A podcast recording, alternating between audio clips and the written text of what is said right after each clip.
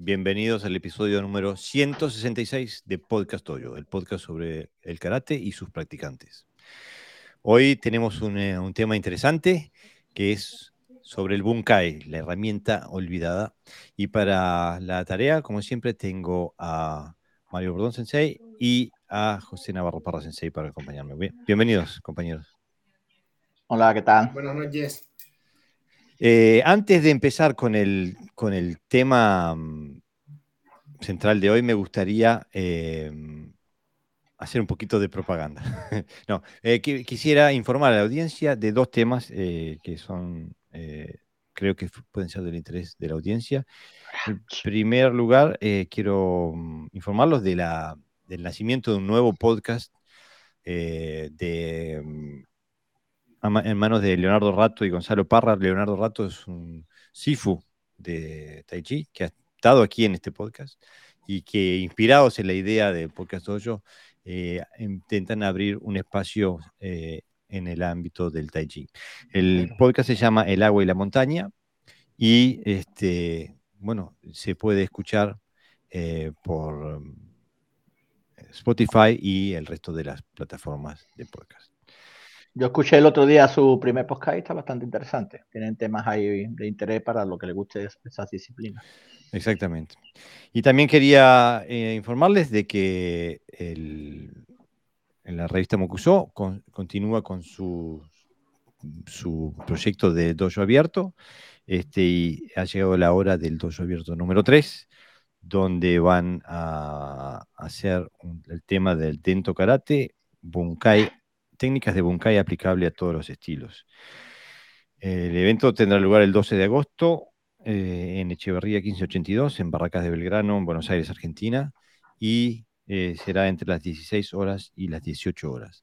Las inscripciones tienen lugar en la página de la revista Mocuso, que es mocuso.ar. Y bueno, con eso eh, termina la, tanda de, de- de reclames y pasamos al, al tema de hoy, que es el Bunkai como herramienta este, y como una herramienta que quizás eh, ha cambiado de, de papel. ¿no? Eh, me gustaría empezar, por lo general, eh, a hablar sobre cuál es el propósito del Bunkai. ¿Cuál puede haber sido el propósito del Bunkai en su forma original y cuál es el propósito del Bunkai que se ve hoy en día eh, en, en el karate normativo, la norma del karate? ¿Quién se tira el agua primero? Bueno, eh, yo Mario, Dale, dale.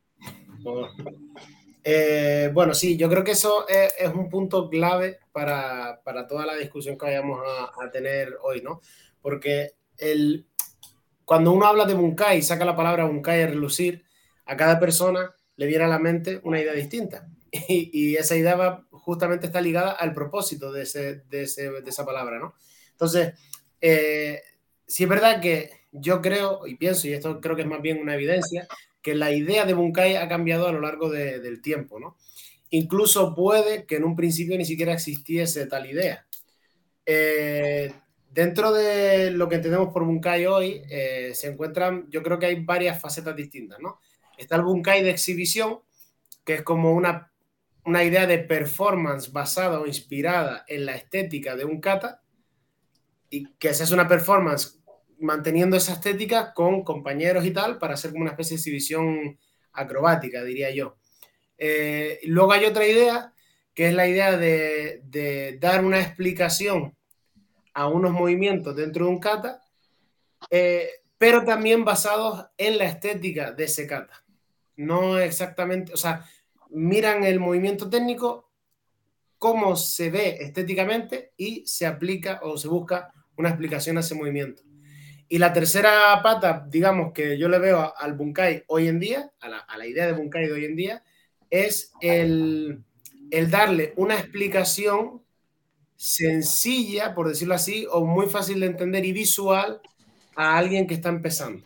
Porque yo he visto muchas veces que, tienen, que hay como un concepto de esto se hace porque, bueno, como estás empezando, para que tengas una cierta idea y tal.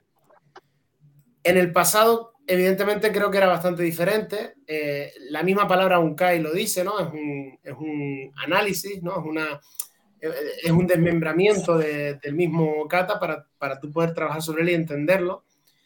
Y como análisis que es, no puede ser algo establecido ni puede ser algo finalista, o sea, es un proceso, ¿no? Que es como justo la, ahí yo creo que está la clave del cambio entre antes y, y ahora, ¿no?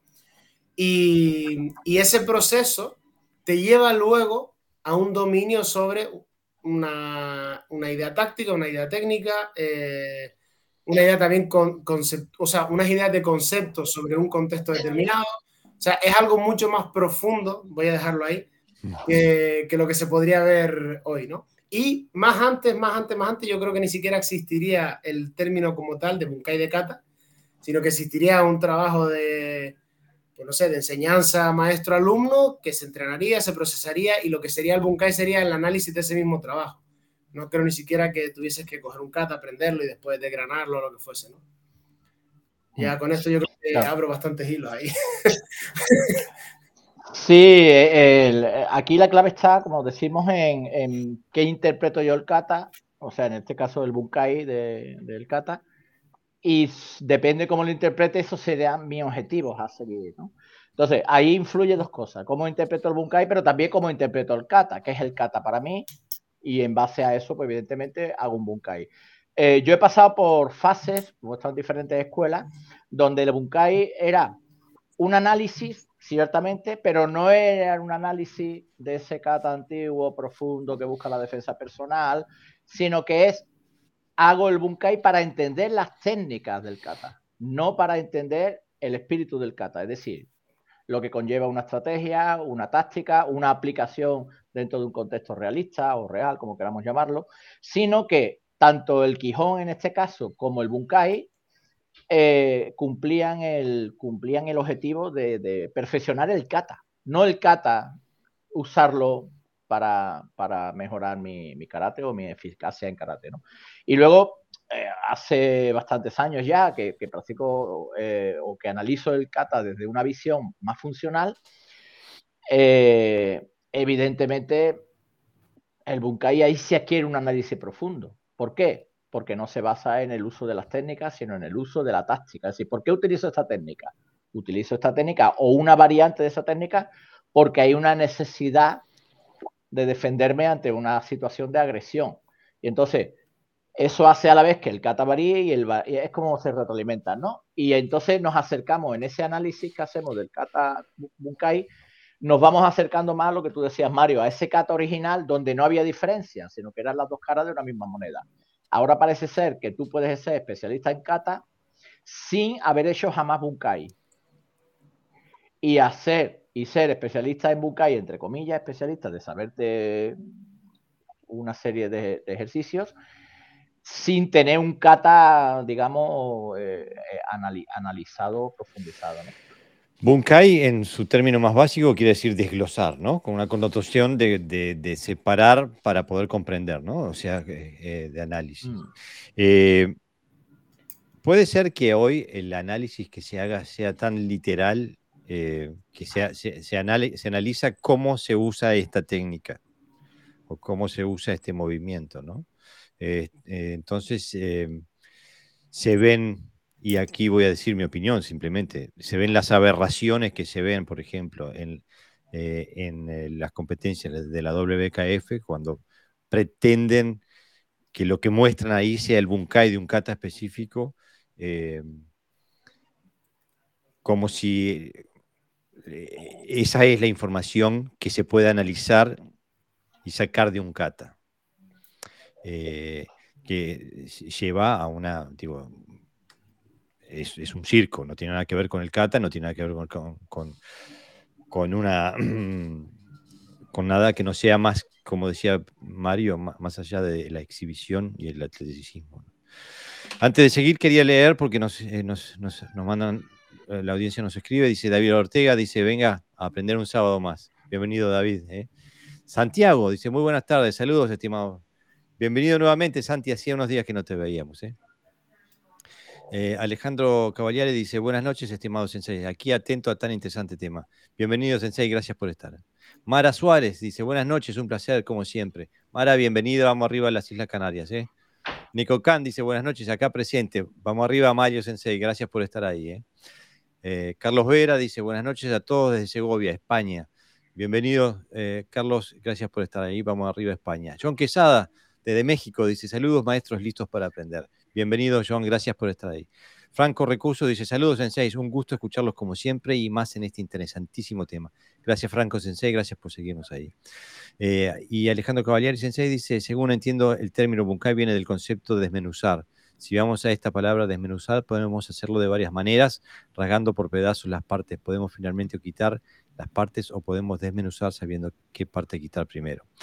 Y Sebastián Montes dice saludos desde Argentina. Eh, gracias Sebastián, gracias por estar. Y eh, la revista Muxo dice abrazo grande. Abrazo Ariel, gracias por estar ahí. Este, pienso que ustedes me, rompieron, me rompieron los esquemas. Teníamos tres puntos para empezar y hicieron, tiraron todos los tres arriba de la mesa, gracias. No, ya hemos dejado uno, Jorge, que iba a comentar yo ahora algo sobre él. Si, Muy relacionado. Para hacer, una, comparativa, si quieres. Uno es porque eh, eh, yo me hago una pregunta, ¿no? Viendo, observando y también, porque bueno, pues ya te digo que yo el, he practicado también esa parte, ¿no? En algunas escuelas que yo conozco, eh, no hablo de Río, ¿eh? hablo de escuela. No sé si todo el mundo hace de esa manera, si hay gente que hace de otra, busca otra, pero siempre estoy hablando desde mi, desde mi conocimiento y desde lo que soy capaz de observar.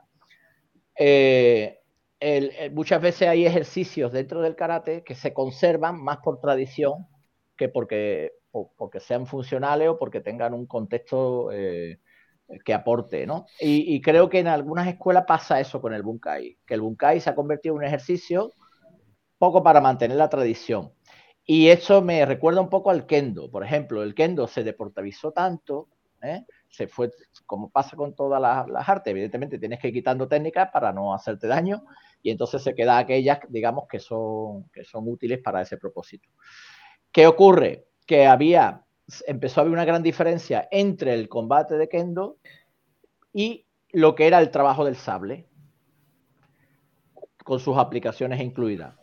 Y el kendo lo que hace es que rescata una serie de katas tradicionales o koryu, las transforma un poquito a un esquema un poquito más, más o menos básico y las incluye dentro del programa de entrenamiento, pero que no tiene otro propósito que mantener de alguna manera el contacto con, el sable original. Eh, sí, pero estoy de acuerdo, Sensei, pero es una, es una generalización que, que mm, eh, no aplica a todos. Por ejemplo, el, Wado Ryu, que es uno de los, cuatro, uno de los cuatro eh, estilos japoneses principales, no tiene bunkai. O sea que no, no, no, no, existe esa faceta, por ejemplo, dentro del Wado Ryu. Creo quizás que más dentro puede ser del Shito Ryu y del Shotokan. Eh, pero yo pienso que eh, incluso si fuera así, esa, esa, e, esa calcificación del kata transformándolo en un, del bunkai, transformándolo en, un, en una serie de ejercicios eh, fijos, incluso así sería mejor de lo que, lo que llega a pasar. O sea, incluso así podría contener información eh, eh, valiosa. Pero no es eso lo que vemos en realidad, ¿no? Porque cuando, la forma que toma ese, e, ese, ese bunkai tradicionalista, no, porque sea parte de una tradición, sino porque, porque repite una forma, dice, este es el bunkai de tal kata, y la, la, tiene fija, y, la, y, cuando vemos lo que se expone, la información que se expone en esos tipos de bunkai, no es un análisis del kata, es, es, es un intento de aplicar técnicas de base del kata contra técnicas de base del karate, ¿no? Pero vamos a ir más tarde a eso. Hombre, yo, en la parte de una, una, cosilla, la parte de concepción que estábamos hablando antes, eh, sí es verdad que a lo mejor, porque creo que mm, Pepe hizo mención a eso, se quedó un poco en el aire, eh, que no es lo mismo el concepto de decir yo hago un análisis de la técnica que está en el kata, a decir que yo hago un análisis del kata en sí. O sea, hay una diferencia bastante grande, ¿no? O sea, si el kata fuese, yo qué sé, una palabra, eh, amor, ¿no? La palabra amor. No es lo mismo entender lo que significa amor que decir eh, hay una A, hay una M, ah, esto es una. O, se dice O, tal. No, no tiene nada que ver, ¿no? Mm. O sea, Perdona, perdona Mario, te, apoyo en el argumento. Es que nosotros eh, nos hemos acostumbrado a la hora de hablar de karate de disesionarlo en el mal sentido. Es decir, como el karate ya en sí mismo tiene puntos de ruptura, ya esto lo hemos hablado otras veces, eh, se hace una cosa, otra contra otra y otra, que después no tienen enlace entre sí. Cuando hablamos de Bunkai, de alguna manera también caemos en esa. Es como si hablamos de Bunkai como si fuera un ejercicio en sí mismo independiente al kata, independiente al karate. Y ahí nos encontramos con un problema eh, de, de, nuevo de semántica, ¿no? que es donde, donde quizás habríamos, que igual que se consensuó en una época que había que usar un lenguaje que unificara el karate y los criterios que iban a seguir, quizá a lo mejor, a lo mejor nosotros porque no tenemos capacidad y, tampoco seríamos muy escuchados, pero, pero quizás a lo mejor el lenguaje también tendría que cambiar porque, porque se, se convierte en un problema. Entonces, eh, mm, es que si separamos el bunkai del, como si fuera un ente separado del kata y el kata como que un ente separado, ¿no? Por eso es las técnicas y no el comité. Es que yo creo que está todo, o sea, es imposible para mí, por lo menos, y creo que para vosotros, hablar de bunkai sin hablar de kata, pero de kata, no de un ejercicio de kata que se hace otro ejercicio de, de pareja que, al que le llamamos bunkai, ¿no? Mira, creo que se, mezclan, eh, pasa lo que, lo que pasa siempre, utilizamos las mismas palabras, pero les damos distintos contenidos. Bunkai como eh, herramienta de análisis, por así decirlo, no puede tener un, eh, desde mi concepción, no puede tener una, un resultado específico. Es como decir, siempre que analices hagas un análisis vas a obtener este resultado. No, la metodología de análisis llega a resultados diferentes de, acuerdo al contexto, de acuerdo a, lo que le, eh, a, la, materia que estés estudiando, etcétera, etcétera. La metodología es el análisis. Y, desde esa perspectiva veo al, al Bunkai. Pero me gustaría, para, para para seguir contextualizando, porque ya veo en los, contenidos eh, que nos está mandando la audiencia, de que empiezan a venir eh, parte de estos pensamientos fosilizados que, con los cuales yo, eh, por principio y por metodología, no, no, comparto y no acepto. Y me gustaría que empezáramos a, hablar concretamente sobre este tipo de cosas, ¿no? Porque, por ejemplo, y esto eh, se lo escribí yo a los compañeros y no me lo borraron, así que me imagino que están de acuerdo.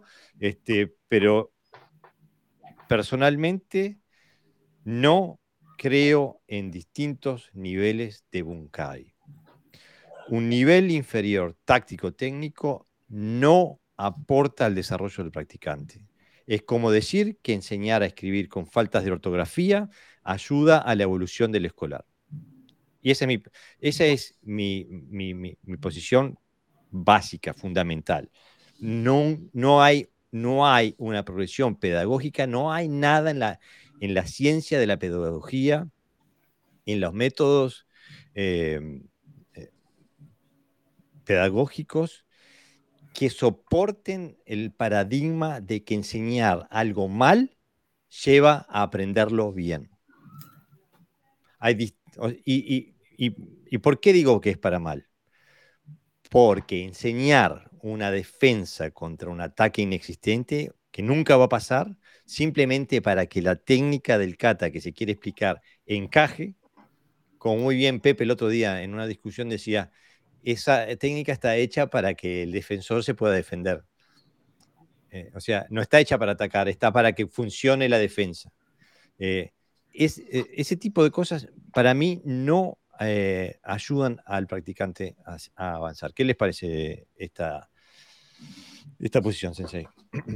100% de acuerdo, además, yo, yo, este argumento lo escucho mucho y, y a mí me gusta eh, ser constructivo un poco, ¿no? Con el, y utilizo el mismo argumento para, para, otra cosa. Por ejemplo, se dice mucho, ¿no? Lo del, eh, creo que le llaman Gomote, Ura, Onto, ¿no? Todas estas fases que tiene el Bunkai y tal al final yo digo, mira, hoyo, que es el propósito, tómatelo como que es la, la táctica, ¿vale? La táctica del Bunkai. El Lura y el Omote, que sería lo, que, lo, lo superficial, lo que se ve y lo que está escondido, es algo implícito dentro de cualquier técnica de karate hoy en día. Y el onto, que es lo real, es tu objetivo final. Entonces, encuentra la táctica, mira lo que se ve y lo que no se ve y llegarás a lo real. Ahí sí te lo compro. Pero que tú me digas que primero hay que hacer un bunkai así, después uno distinto, que es asá, pero que también tiene relación con el anterior.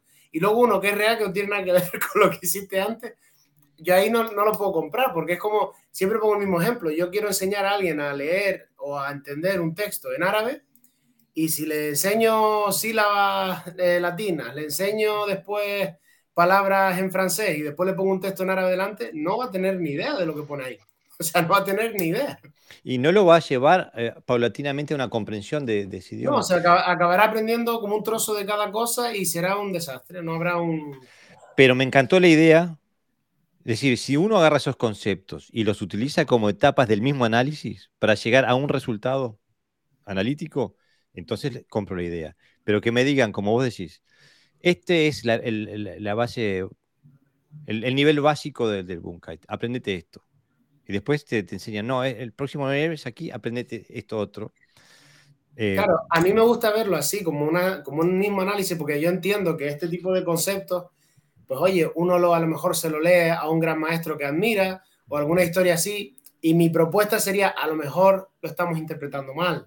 Y, el maestro quería decirlo de esta manera, no lo sé. Yo por darle un empujón a aquella persona que, que quiere ser fiel a estos conceptos, pues que los revise un poco y que los entienda más como un proceso único, que no sean etapas distintas, ¿no?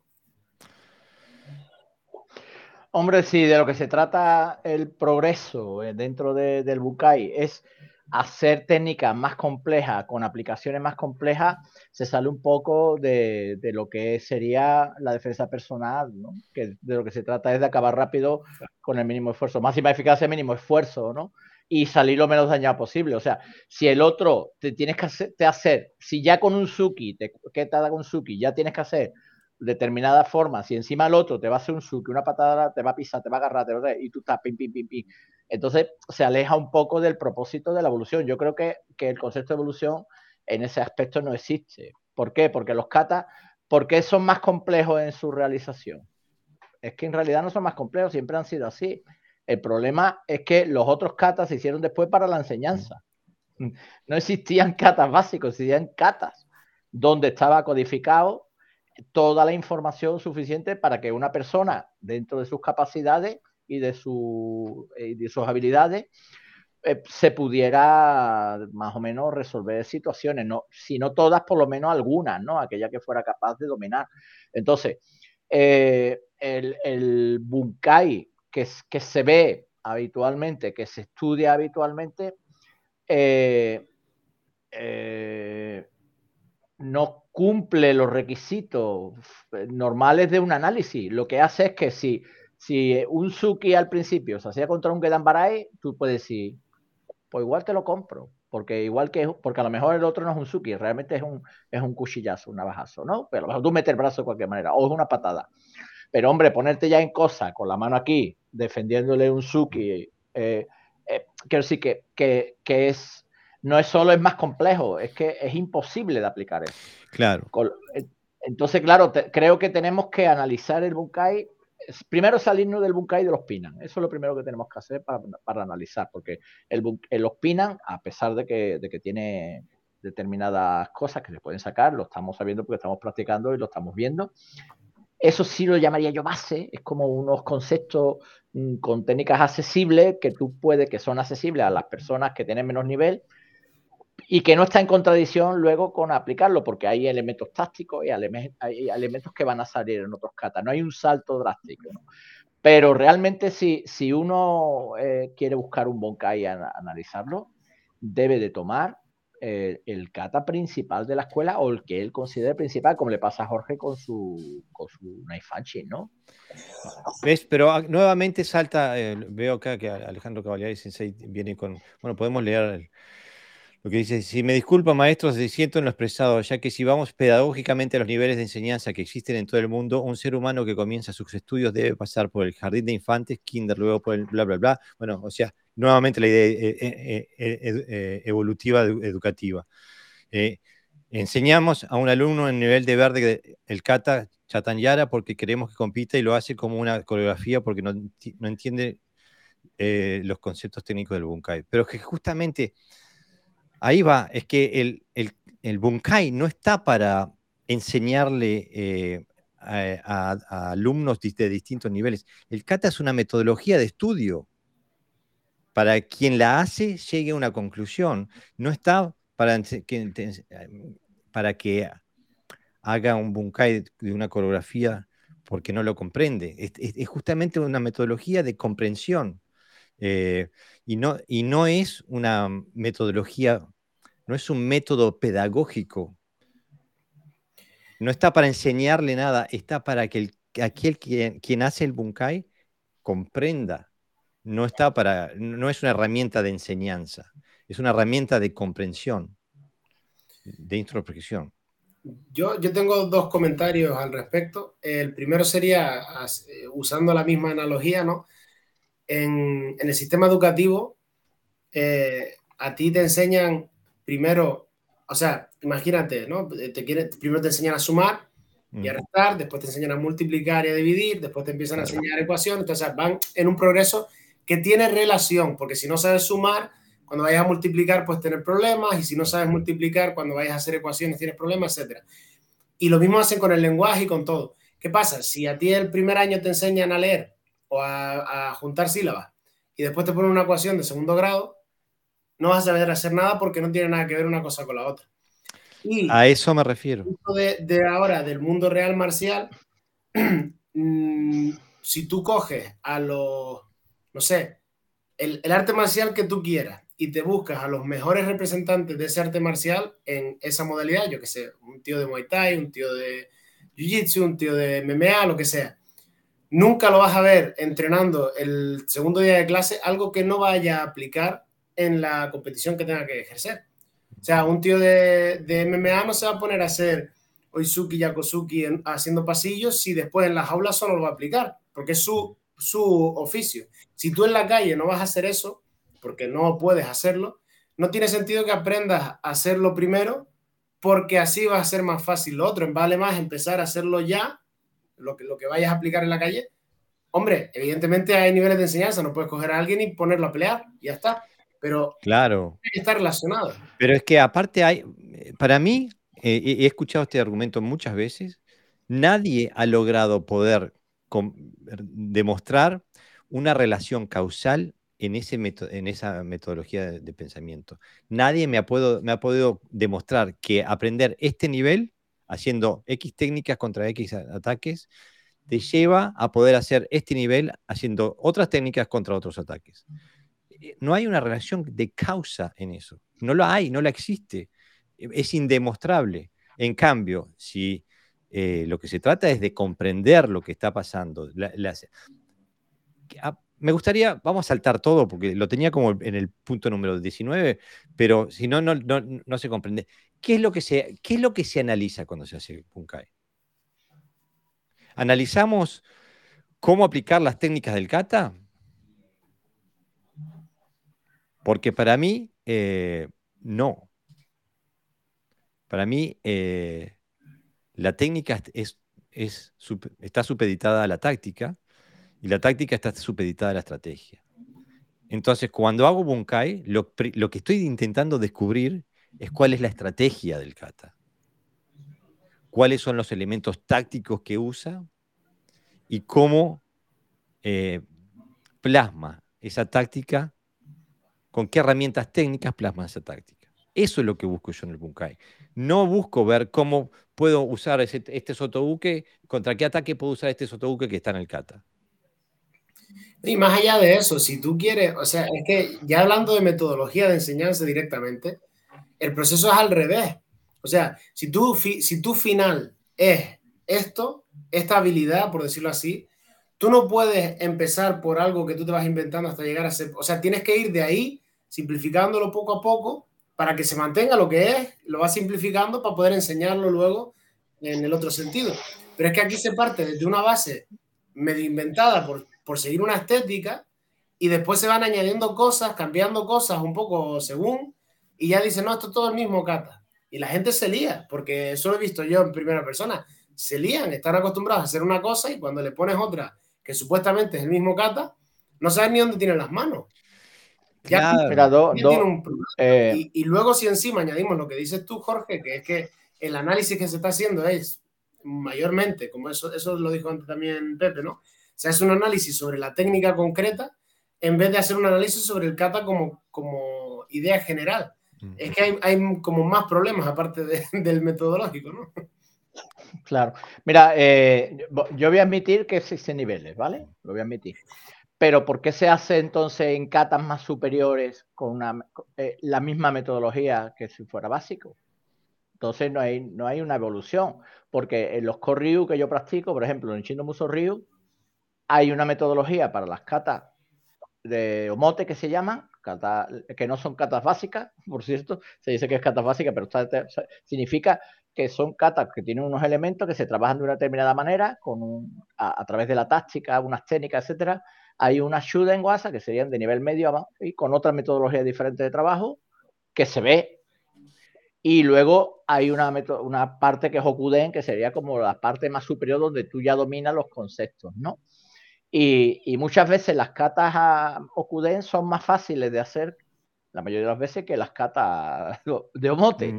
Entonces, cuando tú practicas la metodología evolutiva de ese sistema, eh, te das cuenta, lo primero que te das cuenta es que las catas básicas, entre comillas básicas, porque es un lenguaje que usamos común, ¿eh? y entonces lo damos, eh, nos parece que nos entendemos, pero realmente no son básicas en cuanto a que no son fáciles.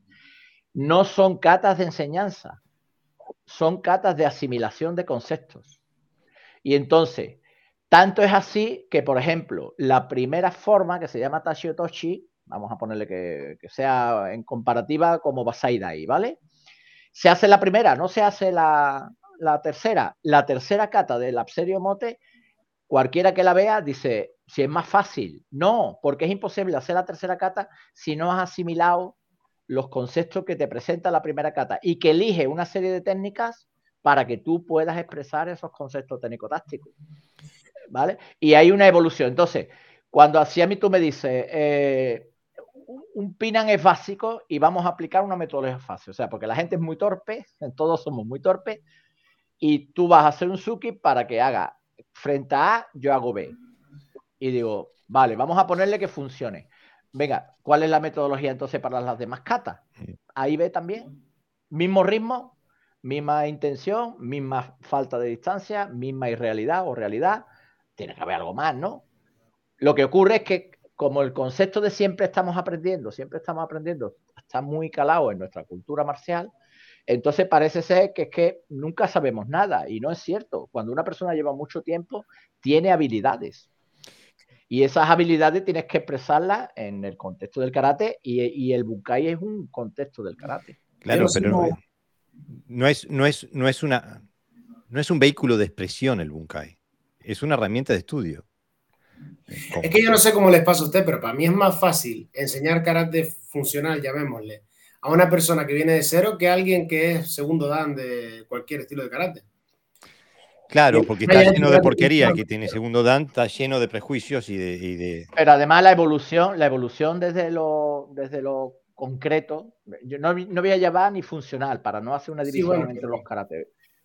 Entre, en lo concreto es cuando tú, esta mañana lo he constatado con alumnos míos, que he dicho, vamos a trabajar este kata una hora, una hora, y vamos a hacer esto, esto y esto, y luego lo vamos a aplicar.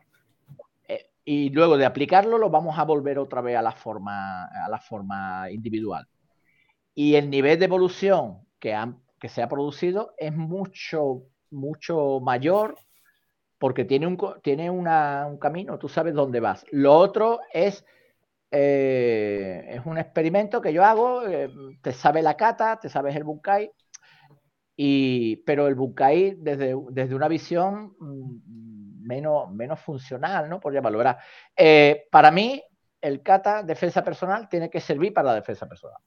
Claro, pero... Si no sirve, si no sirve entonces, entonces el bunkai es un ejercicio, no es un bunkai. Esto yo sé que, va a traer polémica. Bueno, pero es una coreografía más es una, es una coreografía. Entonces, si el nivel, si el nivel, esto, esto es metodología y es estrategia de enseñanza. Si el nivel del atacante es inferior al nivel del defensor, no hace falta karate para eso. No hace falta el kata para eso. Tú defiendes porque la agresión te lo exige que tú, que tú des una respuesta. Por lo tanto, no puedes atacar nunca, como decía Jorge, el, hombre Quijón, Quijón, que como se está establecido, con una técnica que es inferior. No tiene ningún sentido trabajar eh, defensa personal. Vamos a poner un ejemplo, ¿vale? Eh, somos muchos de ejemplos. Yo no necesito un, Gedan Barai eh, perfecto ante una patada mm, de un niño pequeño que es inferior a mí en fuerza, en velocidad, etcétera, etcétera. Entonces, si mi ataque no, no cumple los requisitos, entonces el Bunkai no se está analizando bien, aunque, aunque en su estética, porque somos muchos de ojo externo, de lo que vemos es lo que creemos, ¿no? Como siendo, ¿no? Habría que leer un poquito a Shankara que dice, cuidado con el conocimiento que es relativo, porque uno puede ver una serpiente en la oscuridad en el, en el bosque y cuando se acerca es un palo, ¿no? o sea, que, que, el objetivo no siempre funciona, ¿no? Entonces, la técnica, ¿cuál es la función de la técnica? Hacer que el otro tenga que usar los recursos que tiene para poder salir, en este caso, que no le peguen, ¿no? Que salir victorioso, digamos, ¿no? Pero contra uno Izuki, que tienes, sabes lo que te va a atacar, cuándo te va a atacar y cómo te va a atacar, y si, entonces, claro, Mm, eh, el Bunkai es, eso es muy básico, eso es casi sería, yo le llamaría, no le llamaría Bunkai, le llamaría aplicación de la técnica básica frente a un compañero. Pero ya ahí si metes, o sea, si metes en la variable de que el que te ataca te está haciendo un Oizuki, es decir, el que te ataca es alguien que está haciendo una técnica de karate, la cual no tiene nada que ver con prácticamente ninguna técnica de las que te puedes encontrar en la vida real eh, en la calle, pues ya estás, o sea, te estás saliendo del, fin. O sea, si tu camino era defenderte en, la vida real y estás haciendo cosas que nunca te van a pasar en la vida real, es como aprender a montar en bici usando una bicicleta estática. Pero mm. si uno ve, entras en YouTube, escribís karate, karate kata bunkai. Sí, sí, está lleno, todo Izuki. Eh, parece que, que, el bunkai fuera la ciencia de defenderse contra un Oizuki. Hay 3 millones de formas de defenderse contra un Oizuki este, que lamentablemente nunca pasa. Nadie, nadie te ataca con un Oizuki fuera de un dojo. Eh, no se puede aplicar eso contra un ataque mm, directo, mm, real. Porque muchas veces te dicen, mira, nosotros... Es la versión simplificada de... No, pero, nosotros nunca... Pero justamente... conflicto real... Para, para un segundito, déjame terminar este pensamiento. Porque no solamente el fallo cognitivo, intelectual en esto es doble. porque no solamente Nadie te va a atacar con un Suki. Pero aparte estás entrenando la reactividad.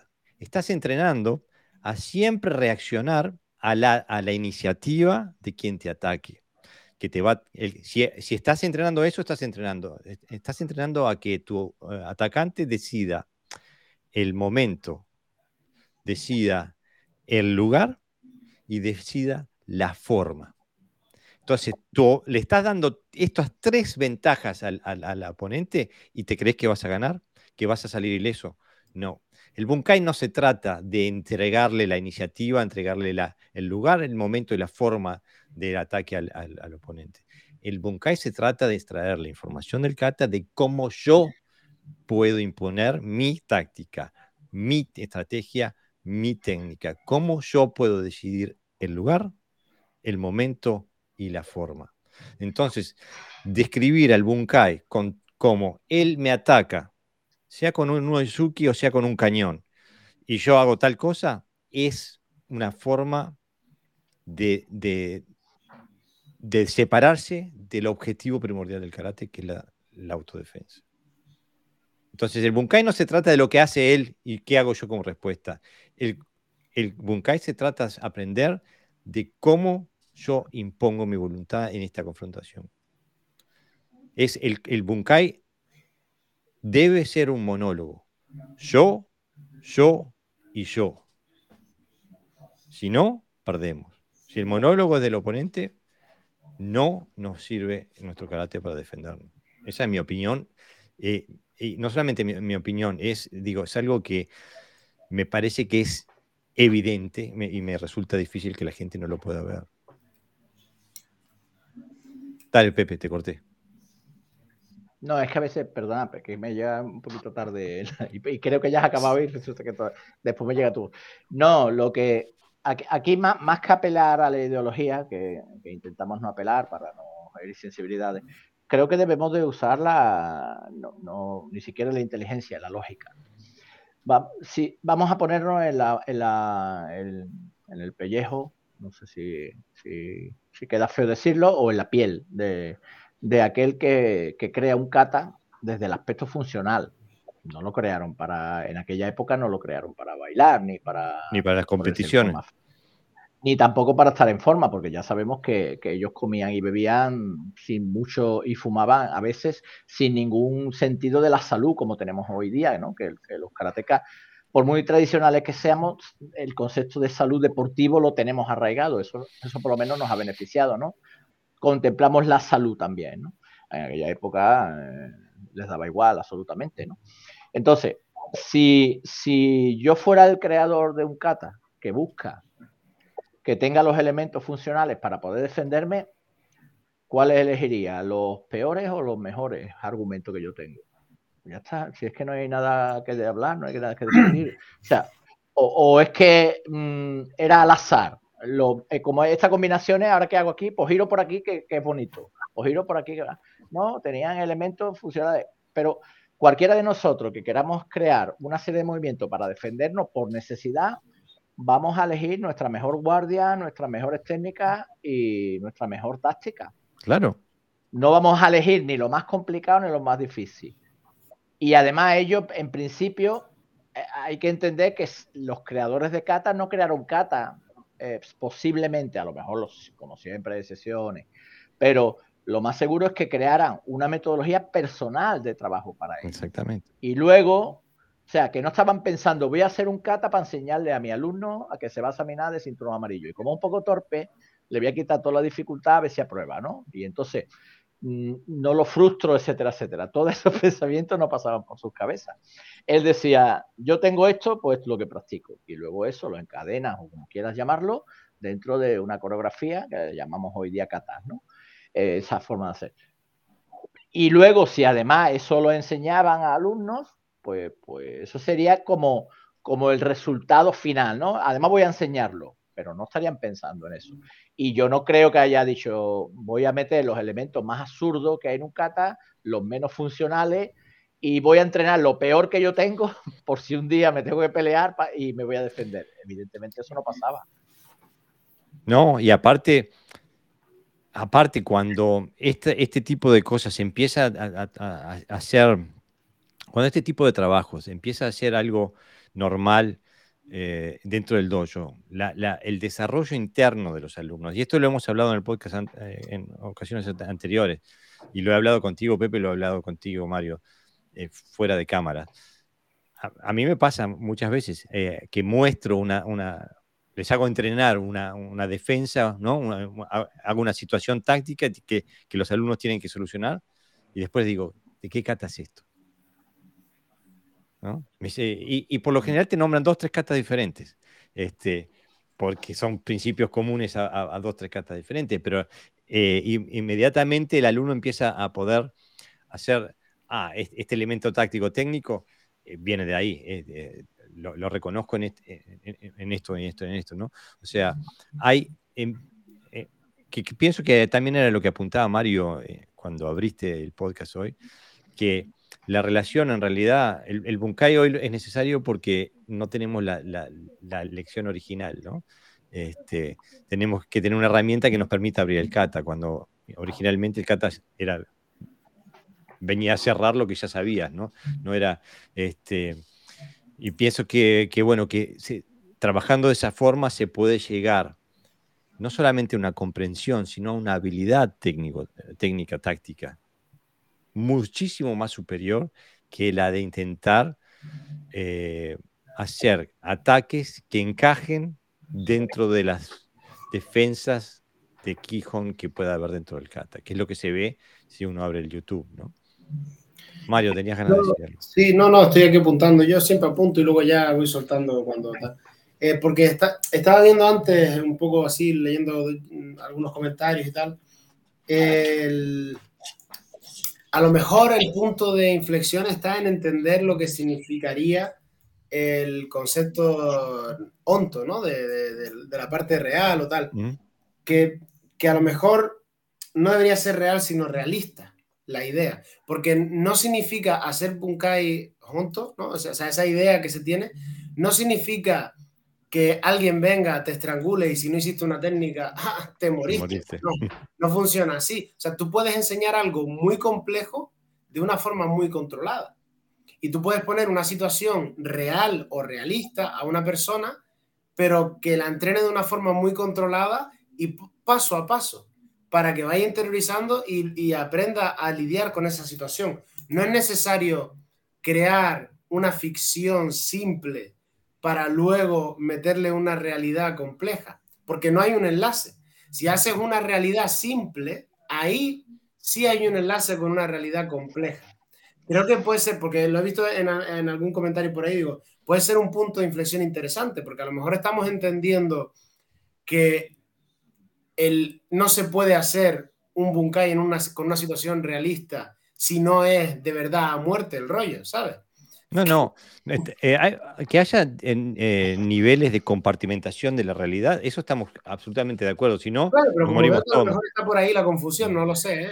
pero, si, pero yo... si observamos lo que hace el judo, por ejemplo, en el judo no te enseñan a tirar mal, o tirar a un poquito, o caer mal o, no te enseñan eh, defensas contra, contra, contra proyecciones que no, que no existen.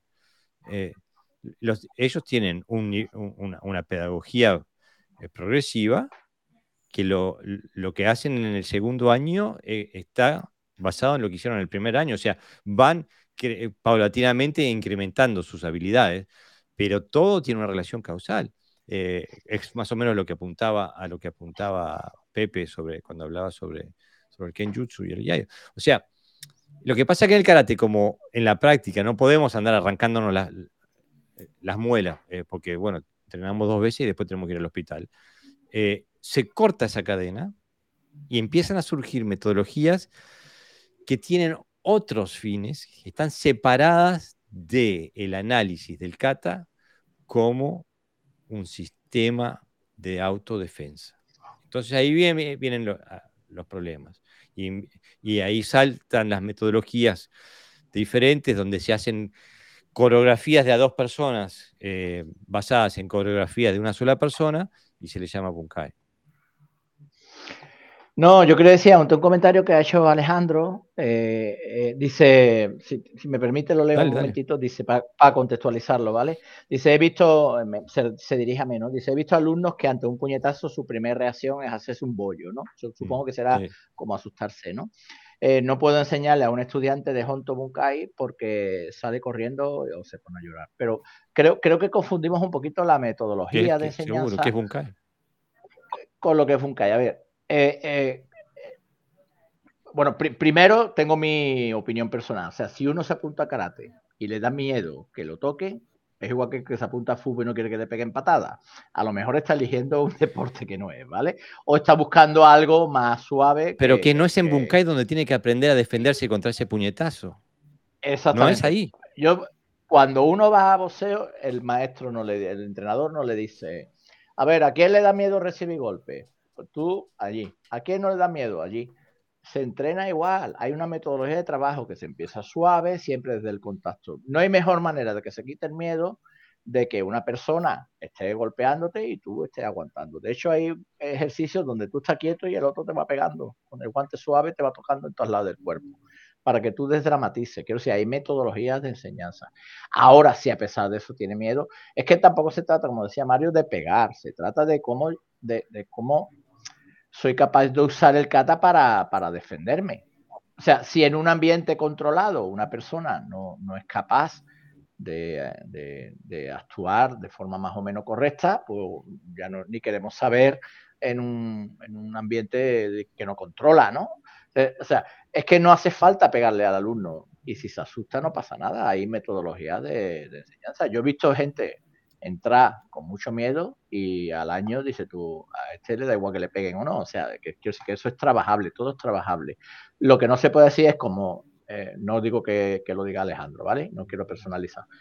Como le da miedo, pues usamos una metodología básica o errónea. Es que, es que, claro, es que estamos dando por asentado de que existen como niveles y no hay niveles de... O tienes la habilidad o no la tienes o no la tiene. O sea, eh, eh, uno entra, tú haces las mismas técnicas que hace un compañero y adquieres unas habilidades o no dependiendo de tus capacidades de tu entrenamiento. Claro, pero aparte el, el, Bunkai no es una herramienta didáctica. Bunkai es una herramienta de análisis. Está para que el que hace el análisis comprenda, no está para enseñarle nada a otra gente. Eh, o sea, aprender a defenderse un puñetazo se hace afuera del bunkai, ¿no? Eh, digo, se hace en otros elementos del, de entrenamiento en el dojo. Claro. No, no tiene nada que hacer, eh, esa no es una situación didáctica, es una situación de análisis de quién está haciendo el análisis. Eh, el, único que tiene que mejorar o comprender es aquella persona que está haciendo el análisis. Llamarle bunkai a establecer una situación de kumite este, que sea tácticamente limitada eh, o técnicamente limitada por, por, el nivel del, alumno, es, es, para, desde mi posición es un error, porque no, es, eh, no, no, no, no, está sacando nada del kata. Simplemente está haciendo una coreografía de dos personas basada en una coreografía de una persona. Entonces, eh, el, la, la, la, concepción de kata como, como herramienta de análisis para extraer información, o sea, de Bunkai, como herramienta de análisis para extraer, extraer información del kata, se desmorona. Entonces pasa a ser una expresión técnica de dos personas de lo que hace una persona en el kata. Yo creo que ahí es donde está quizás lo mejor de la, la, no confrontación, pero sí la... las diferencias de opiniones. las diferencias de opiniones, claro que es, que, claro, por eso decíamos al principio, depende cómo tú entiendas el kata, pues vas a usar una metodología a otra. Si uno usa el kata como un ejercicio de meditación, pues evidentemente tienes que usar una metodología que te lleve a eso. Y te vas a dar cuenta que hay katas con las que no me puedes meditar ni loco, por mucho que diga que, porque por, el ritmo, por la estructura que está hecha, etcétera, etcétera, y otras que a lo mejor sí te son más útiles. Si utilizas el kata como un medio de, no sé, de, de cómo romper barreras psicológicas, pues claro, la metodología es otra pero nosotros no estamos hablando de eso, nosotros estamos hablando del kata desde el punto de vista funcional, cómo creemos que se tiene que trabajar nosotros y cómo se trabajaba eh, según hemos leído y hemos observado y etcétera, etcétera, el propósito de cómo se usaba, el, para qué se usaba el kata en, la antigüedad. Y entonces eh, se usaba para cosas muy concretas y entonces la metodología varía. Si una persona tiene miedo, mm, el kata no le sirve para no tener miedo es lo que dice Jorge. Si, tú tienes una deficiencia de, yo sé, porque pesas mucho, el kata no te va a hacer adelgazar. Yo hago cientos de kata y, si quiero perder kilos tengo que dejar cambiar mi alimentación e irme a hacer cardio al gimnasio.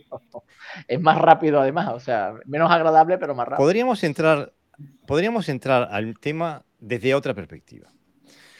¿Se acuerdan cuando hicimos el, episodio sobre Hikite? que era el Hikite. Y teníamos, había básicamente dos escuelas. Una escuela que hablaba de que Hikite era una forma de generación de energía y otra que decía que el Hikite es eh, la, operación de, agarrar alguna parte del cuerpo de la ropa del enemigo y traerla en el momento de impacto. Este, si aceptamos el paradigma de que el Hikite siempre tiene que tener algo en la mano, siempre tiene que traer algo. ¿Cuál es, ¿Por qué tiene que traer algo? Porque si no, no es funcional. Si no, te va a pasar como el campeón olímpico que sacó, hizo un jiquite vacío, y mientras él hacía el jiquite vacío, le pegaron una mabashigeri y lo noquearon. Eh, eh, y no le sirvió mucho para generar energía tampoco, pobre hombre. Pero bueno, es campeón olímpico, felicitaciones. Este, el oro. Claro, exactamente. Se ganó, el, se ganó el oro dormido, ni se enteró. Le dijeron, lo despertaron para decirle felicitaciones. Pero entonces, si el jiquite tiene que tener algo para que sea funcional, para que funcione, desde un punto de vista técnico-táctico, quiere decir que la, eh, que la información que estás buscando dentro de tu karate apunta a que funcione, a que la puedas utilizar si alguien te intenta lastimar. Porque si no. O sea, haces jiquite vacío y vas a ver cómo te va. Eh, digo, no, eh, está plasmado en las cámaras de televisión cuál es el resultado de hacer un jiquite mientras estás en un combate con un jiquite vacío. Una, pregunta, Jorge. Eh, puede ser que se entienda el jiquite como generador de energía, porque el jiquite solo se entiende como un movimiento de retracción. Claro, porque, porque no hay me explico, una función. Me explico. O sea, esto es jiquite, pero, pero poner este brazo aquí delante y tirar un poquito para controlar o como tú haces en el Godan, ¿no?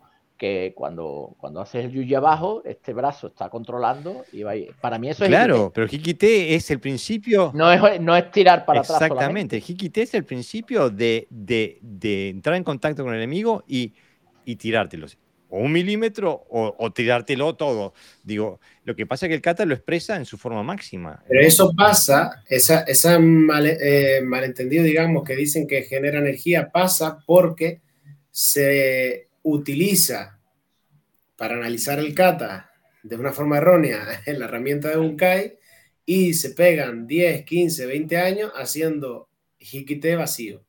Entonces, acaban diciendo, pues será que esto, como no hay otra explicación en, en, ese momento, dicen, pues será que esto es para generar energía o qué sé yo, le dan una explicación cualquiera. Pero incluso aunque tengan razón, aunque el Hikite te ayude a generar más energía, como es... No es eficiente, claro.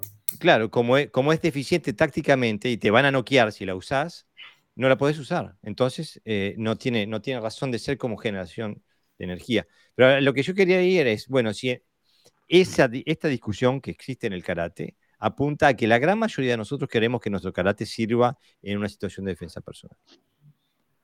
Entonces, bueno, ¿para qué tenemos kata? Evidentemente para sacar información de ahí para aprender a defendernos. El proceso de aprender a defendernos basado en lo que nos dan los kata, la herramienta que se usa para eso es el bunkai. No, está, no, no, no, no, no, usamos el bunkai para, para aprender el kata o para aprender a movernos o para hacer técnicas de Kihon. Eso es, eso es un kumite básico, pero el bunkai es el, proceso de analizar el kata.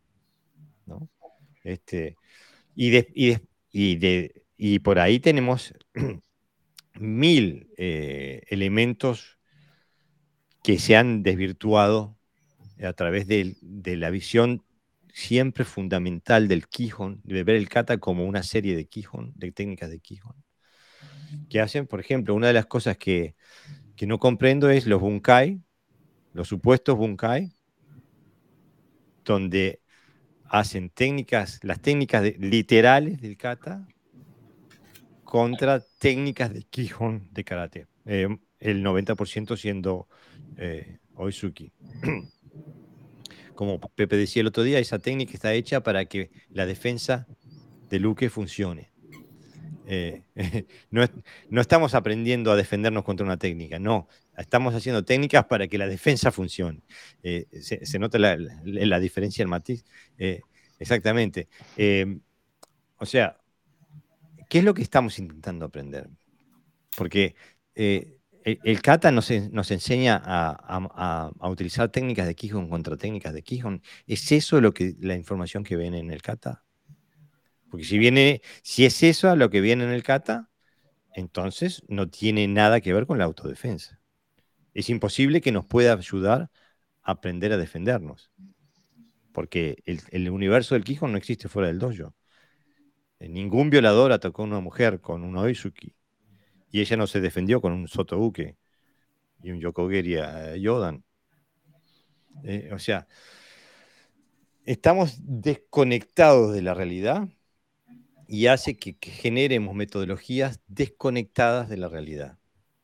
Ahora, en algún momento de la historia del karate, el karate estuvo conectado a la realidad porque nació como una necesidad de la realidad. Y porque si no, no existirían grandes maestros. Es decir, eh, cuando se habla de aquel gran guerrero, aquel gran maestro, aquel gran luchador, con nombres, yo que sé, a todos nos viene a la cabeza, ¿no? Matsumura o Aragaki o quien, fuera. Eh, si se hablaba de ellos en esos términos, es porque contra tendrían que ser eficientes y tendrían que ser mm, o sea, tendría, cuando se viesen en situaciones de vida o muerte, tendrían que haber resuelto muy bien y de una forma muy eficaz. Y eso no pasa haciendo técnica de Quijón contra técnica de Quijón, ni karate contra karate, entendido como lo estamos viendo hoy, ni nada de eso, ¿no? O sea, eso pasa cuando uno tiene una experiencia y un entrenamiento enfocado exclusivamente a la realidad. Claro. Eh, ah, y, está tan desenfocado. Una de las, uno, de los parámetros que a mí más me provoca cuando los veo es ver, eh, especialmente cuando hacen combinaciones de ataques, eh, ataques, ya lo hemos dicho, siempre son técnicas de Quijón de Kata, los ataques y las defensas también, este, porque hacen una, una transcripción literal del kata. Este, lo, único que le ponen a una persona enfrente que les ataque para que los movimientos del kata tengan algún tipo de sentido. Pero una de las cuestiones, de los errores básicos que se hace, es que nunca se gana terreno. Eh, o sea que el que pega está parado y puede hacer tres golpes seguidos, tres suki seguidos, sin adelantarse un milímetro. Y yo hago mis técnicas de defensa básica y sin adelantarme un milímetro. Cuando todo el mundo sabe, bueno, todo el mundo que sepa, sabe, eh, algunos saben y otros no, este, también de historia, para los que escuchan el podcast y después llaman por teléfono, este, algunos saben y otros no. Y los que saben de conflicto saben que el que domina la distancia, el que gana terreno es el que gana. Por eso cuando los, por eso Rusia invadió Ucrania, este, no fue para el que, invade es el que, el que, toma la iniciativa y es el que le saca terreno al, oponente. Pero además, Jorge es un matiz táctico. Lo hace por la zona más débil. Exactamente. Te ataca. no ataca a su fortaleza. Y ataca con sus propias fortalezas. Te ataca con sus mejores técnicas, sus mejores eh, tácticas, sus mejores armas, a donde más te duela. Claro. que es, táctica basiquísima. O sea, no hay. Yo creo que, no, hay, que ser Albert Einstein para, para, pensar esto. Hay que ser nada más tener, digo, un IQ de 70 y que te dé para poder comer y, sin babearte. Digo, no, no, no, no, no necesitas mucho más que eso. Lo que tenía, yo creo que, que tienes que animarte a, en pensar. El fondo, en el fondo, yo, eh, eh, eh, Daniel Alvarado, espero que no se moleste porque lo nombre, porque ha salido aquí en el podcast, es compañero él, es muy directo y, en, esa, en esa forma de, expresarse dice más cosas de lo que realmente aparenta, ¿no? En esa, en esa ironía. Y yo le leí una vez, creo que vosotros habéis leído seguramente también, porque él escribe abiertamente y, no tiene... Me encanta el material que él, Daniel. Él dice, él dice eh, ante una situación que se dio, dice, eh, el problema de los artistas marciales es que nos falta picardía, somos como inocentes. 100%. Mm. Somos excesivamente inocentes. O sea, eh, eh, los antiguos, a lo mejor, los que nos llaman ya viejos, sí no hemos peleado, ¿no? Cuando éramos chicos, en el cole o en el barrio. Eh, yo tengo, por ejemplo, en mi cabeza tiene muchas calvitas de, de, la chocadura, de las pedradas y todo eso, de las peleas de barrio. Pero hoy día, y nosotros digamos que, que era, yo recuerdo un examen que hicimos que eh, un compañero y yo, en un dojo de Sevilla, eh, porque mi profesor por aquella época no tenía el grado, estábamos en la federación, no tenía el grado para examinarnos a nosotros de, primer Q, ¿no? de cinto marrón. Entonces tuvimos que ir a un dojo que sí estaba autorizado. Y, se hacía comité también dentro de, esa, ese examen. Y cuando terminamos el examen, eh, salimos bien, quiero decir, ganamos los combates, además con cierta solvencia, eh, hicimos bien las catas, bueno, íbamos preparados porque mi maestro tenía, o sea, si no estabas preparado no te llevaba, ¿vale? Con lo cual te garantizaba, digamos, aprobar, ¿no? Y, y el, el, del tribunal jefe, el sensei del tribunal jefe, muy conocido aquí en Sevilla, que es uno de los pioneros del karate sevillano, la referencia que le hizo a mi, a mi maestro fue, se nota que son de barrio. O sea, tienen la, la picardía que le, que le ha faltado a mis alumnos. O sea, ese punto de picardía de que estoy ahí, que voy, que te empujo, de, no, no que hago técnica de empuje, sino que te empujo de verdad, que estoy agarrado y de momento eh, eh, le pones la zancadilla y lo tiras al suelo y vas con él y ahora eh, esa, esa picardía ha desaparecido que no hace falta que esté peleándose. Porque el, el dojo, mm, a la, gente que viene al dojo viene a una zona de confort, no viene a, un sitio donde se estudia también esa materia de defensa personal. ¿no? Por eso luego, cuando quieren aprender defensa personal, esa misma gente, muchos de esa misma gente que critican ese carácter funcional, luego se van a los sistemas de, contacto. Claro. Yo, yo, más que picardía, le diría intención. Hay que hacer las cosas con la intención correcta. Mira, nos llegan un montón de saludos. Este, eh, nos viene, nos saludan de Andrés Francisco Chavarro, dice, saludos maestros desde Bogotá, Colombia, espero que sea otro episodio nutritivo, gracias por su tiempo y disposición. Este espacio ha sido un soporte real para mi formación y cariño hacia esta disciplina. Un abrazo Andrés, gracias por estar, vamos arriba Colombia. Roberto Bonet dice buenas noches para todos, mañana los veo en diferido, ahora cenando con amigos, un abrazo grande desde Tenerife. Vamos arriba Tenerife. ¿eh? Fudoshin Dojo, eh, Marcelo Salazar Sensei, dice buenas noches Jorge Sensei, José Sensei y Mario Sensei. Bienvenido Marcelo. Dice María Virginia en King dice, hola, soy la instructora de Formosa de Mushin. Ahora sé quién sos, María. Muchas, este, muchas gracias por estar ahí. ¿eh? Este, David Ortega tiene una pregunta que me gustaría que eh, contestemos. ¿Creéis entonces que kata y bunkai deben enseñarse siempre de forma simultánea? Eh, no, porque bunkai no, no, hay que enseñarlo. O sea, o sea bunkai es un proceso de análisis. Mm. Lo que sí se podría enseñar de forma simultánea son técnicas de del kata junto con una posible utilidad, pero aún así es complicado porque al final nosotros tenemos una estructura ya cerrada, que es el kata, que viene a, es como dijo, la frase que dijo antes Jorge me gustó, ¿no? Viene a cerrar lo que ya sabes, ¿no? O sea, esa, esa frase me gustó y hay que abrirla para ver qué es lo que se sabía cuando se cerró ese kata. estamos haciendo el proceso completamente inverso. Entonces, eh, partiendo de la base de que enseñar Bunkai, o sea, enseñar a, alguien a analizar algo no puede ir acompañado de enseñarle a lo que tiene que analizar. O sea, eso es como demasiado en una sola clase, ¿no? Por decirlo así. Pero si te quiero entender, digamos, de meter las técnicas del kata junto con las aplicaciones, tal y cual, hombre, puede ser interesante si tú ya tienes un trabajo de análisis hecho, darle al alumno ya un contexto, una idea táctica, trabajar sobre ella a la vez que vas enseñando kata podría ser interesante. Pero no creo que sea necesario o, que haya que hacerse así, ¿sabes? Que se, que se tenga que hacer así. yo creo que se puede, se puede hacer de las dos maneras y se puede incluso jugar un poco con la metodología ahí, ¿no? Claro, yo estoy de acuerdo con lo que dice Mario. El Bunkai no se enseña, no es una situación pedagógica, es una metodología de análisis. Quizás podríamos decir así: todos los alumnos del dojo no deben hacer Bunkai. Quizás los alumnos del dojo deberían hacer Bunkai cuando tengan las herramientas para poder hacerlo. Y cuando digo hacer Bunkai, me refiero a poder hacer el análisis del kata. Este, eh, no, no, no, es una metodología pedagógica, es una metodología de, comprensión, es un análisis de lo que está pasando en el kata.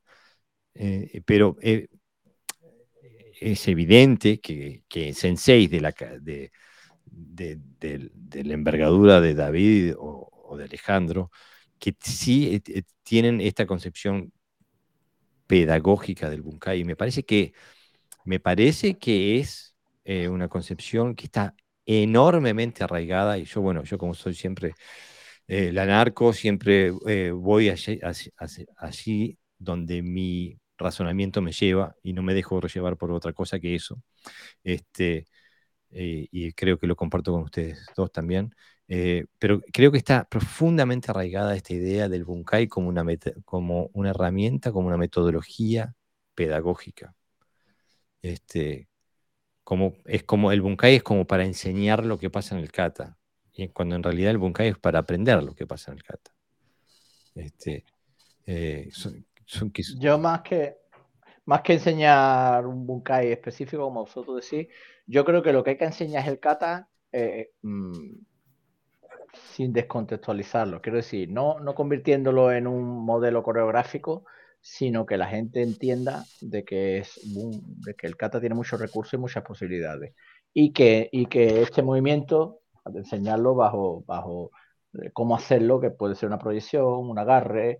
Es decir, es como darle herramientas dentro del kata para que cuando analicen el bunkai ya, ya las tenga, ¿no? Pero claro, si le enseñas el kata por un lado y ahora le enseño el bunkai para que palíe, o palie, perdón, eh, lo que no he sido capaz de transmitírselo en el kata, solamente quedándome en la forma, eh, no, no, didácticamente no es lo más adecuado. O sea, el, bunkai no es un elemento de compensación, mm. sino de comprensión. Yo tengo que saber ya en el kata que esta forma de moverme es una proyección. La aplique o no la aplique frente a uno. Claro, pero, pero, y estoy completamente, 100% de acuerdo con lo que decís, Sensei. Pero también tengo que decir, yo jamás, en mi dojo no ocurre que ponga a dos alumnos enfrente, uno enfrente del otro y uno se pare en Senku Sudachi queda en Barai, ataque con Oesuki y el otro retroceda a Sotouke y después haga su propio Suki. Eso no existe, no lo enseño. Porque no lleva a nada. Aprender eso no te da un ápice de habilidad para defenderse, para defenderte. Al contrario, te enseña eh, parámetros, patrones reactivos que son detrimentales. Claro, porque un determinado Bunkai tiene tiene unas ventajas, pero tiene limitaciones. Y a veces esas limitaciones son difíciles luego de... Una de, las limitaciones es que no te da la experiencia necesaria, porque quieras o no, aunque hablemos de defensa personal, diferenciándolo del combate, no deja de ser una confrontación. con lo cual, la, tú sientes que estás agredido.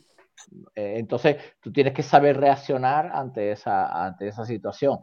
Y eh, si no tienes experiencia de como, por ejemplo, si yo le doy a un niño pequeño un empujón, que no ha recibido nunca un mm. empujón, no sabe gestionar a nivel psicológico, lo, interpreta como una mm. agresión. Yo que trabajo con niños eh, con ciertas dificultades sociales, ¿no? en entornos bastante desfavorecidos, tú le das un empujón a ese niño y se ríe de ti. O sea, para que él lo considere una agresión, le tiene que meter un palo en la cabeza.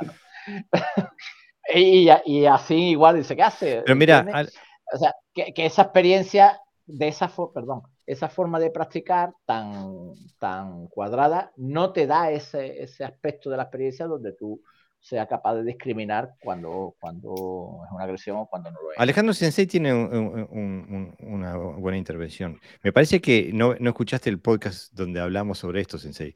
Dice, con el concepto de que no hay una relación de causa en enseñar por etapas, entonces no enseñemos Quijón y pongamos a nuestros alumnos al primer día a hacer comité, que hagan lo que puedan. Y realmente esto nosotros lo hemos hablado. Y no, no veo una relación causal entre hacer el Quijón hacer, ir en Senku Sudachi haciendo Oizuki a, a pegar, no veo la relación causal. Eh, ahora, que se puede hacer un Kihon que sí lleve a una, a una, a una, eh, a una capacidad eh, funcional, eso sí. Ahora, yo no digo que no haya una relación de causa, yo digo que no existe una relación de causa en este caso concreto, es en hacer una serie de técnicas eh, con, en, una, en, una, situación táctica y después reemplazarla por otra diferente. Otra serie de técnicas con otra eh, situación táctica. No, pero quizá el problema, pero quizá es que no se pase por otra serie de técnicas diferentes, ¿no, Jorge? siempre se mantiene la misma línea de trabajo. Claro, pero, pero, pero el, el, tema es que se ve todo desde el punto de vista docente. No se ve, nunca, nunca se analiza esto desde el punto de vista del practicante, se analiza desde el punto de vista de quien lo enseña. Y, lo que se trata es que la metodología tiene que, ah, tiene que servir para que el practicante avance. Ahora, si yo aprendo, no, aprender es, la palabra incorrecta. Si yo incorporo, programo mi sistema motriz eh, mis, patrones neurológicos para hacer un movimiento específico, eso no me da la capacidad de hacer otro movimiento específico. Lo único que me da la capacidad de hacer otro movimiento específico es entrenar ese otro movimiento específico. Entonces, creer que el Quijón nos va a dar la capacidad de... Si, si nos diera la capacidad, ¿por qué cuando se hace kumite si hay comités de la WKF, por ejemplo, o de cualquier otra asociación, no me importa, ¿por qué no se hacen técnicas de Quijón? ¿Por qué no son aplicables en, un contexto vivo? no son aplicables. Entonces pueden, si haces eso, te llenan la cara de dedos. Entonces, a eso es cuando me refiero de que no hay una relación causal. Si es por mí, yo el Quijote lo elimino, porque no te da, no hay una relación causal entre la práctica del Quijote y el aprender a pegar. Que es aprender a pegar, hace maquiwara, hace saco, hace eh, eh, todo ese tipo de cosas, hace sombra incluso. Pero eh, el hacer una técnica recta, dejar el brazo estirado y después hacer otra técnica y dejar el brazo estirado y después hacer otra técnica y dejar el brazo estirado, eso no te enseña, una, no te da habilidades funcionales. No te las da. Para que tengas esa... Eh, eh, eh, si, esa fuera el, si ese fuera el método necesario y óptimo, todos los sistemas de combate y todos los deportes de combate lo estarían utilizando. En cambio, no, ninguno lo usa. Los únicos que usamos eso somos el karate. ¿Por qué? Porque tenían otros fines. Es el karate escolar que se trata, no es el, del karate eh, programado para, que aprendas a defenderte. No, es el, programa, es el karate programado para hacer una, disciplina de educación física en las escuelas de Okinawa y de Japón. Eso es la, función. Pero no es, una, no es una, perspectiva funcional. Es como el, chiste que dice un, hombre en, el, en el coche y en la radio dicen, tengan cuidado por la ruta número uno, que viene uno contra mano. Y el hombre dice, uno, miles. Ese es el karate. Yo tengo un par de notas aquí que creo que pueden ser relevantes, no sé, eh, las voy comentando. Dale. Em, de, todo lo que se ha dicho, ¿eh? lo que ha dicen, a lo mejor cojo cosas de un poquito más atrás, pero porque creo que, que pueden estar bien. Yo creo que la, una de las cosas principales es que esto va de, de romper un poco paradigmas, ¿no? Mm. De romper un poco, eh, como se dijo en el otro podcast, ¿no? Lo de la vaca sagrada. Em, igual que creo que fue Franco Recurso el que lo dijo, eh, no estoy muy seguro, pero creo que fue él, el tema de, del... No, a ver, sí, del no Henry. Lo mencionó él, creo que sí. Em, igual que ese, no Henry, rompe un poco los paradigmas desde el punto de vista del que está ejecutando eh, el kata, también hay que romper paradigmas desde el punto de vista del contexto en el que se está moviendo ese kata y desde la idea que tiene ese kata, ¿no? Por ejemplo, lo que mencionaba Pepe antes, eh, para mí es el paradigma del honor y de la nobleza, ¿no? Es decir, falta picardía, claro, o sea, es que en la calle te pueden meter un dedo en el ojo, te pueden morder, te pueden patear los testículos, te pueden agarrar el pelo.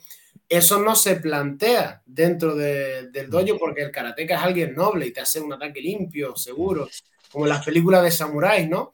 Están dos aquí, oh, pan, hace una técnica y se acaba el, el combate. No hay, no hay un te tiro tierra a la, cara, no hay nada de eso. Y el que la tira suele ser el malo, ¿no? Porque es como. no, no es un buen artista marcial porque te tiro tierra a la cara. Tiene, tenemos como ese, ese paradigma en la cabeza que si lo rompes y empiezas a hacer contextos realistas, donde la picardía es casi la clave del éxito, eh, cambia muchísimo hasta la forma en que tú tienes de reaccionar.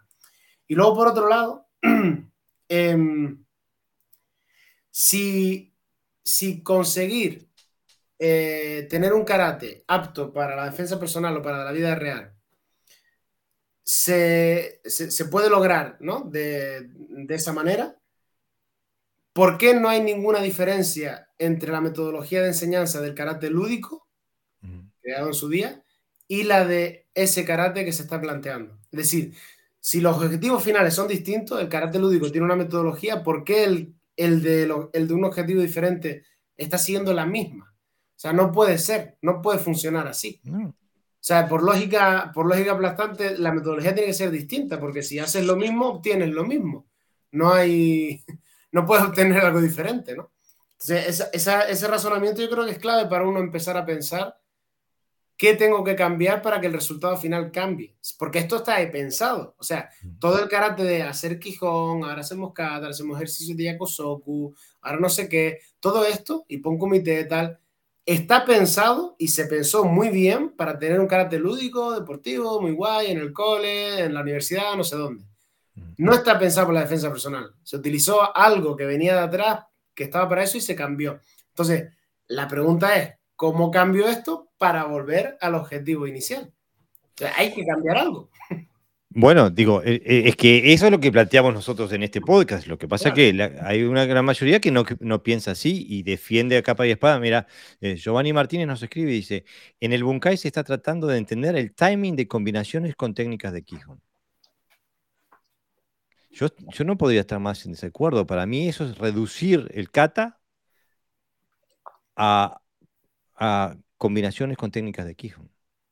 Si lo que el, el, Bunkai intenta está tratando de entender el timing de combinaciones con técnicas de Quijón, entonces el kata es una combinación de técnicas de Quijón. Entonces, para eso no vale, para eso no, vale la pena ni entrenar kata, para eso entrenamos el Quijón.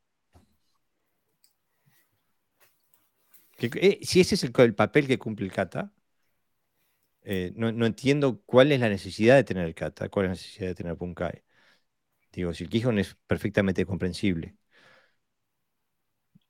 Eh, por eso te digo, eh, Omar Fernández Petit dice, buenas tardes de Buenos Aires, Argentina, siempre dispuesto a aprender de ustedes. Gracias Omar, gracias por estar. Eh.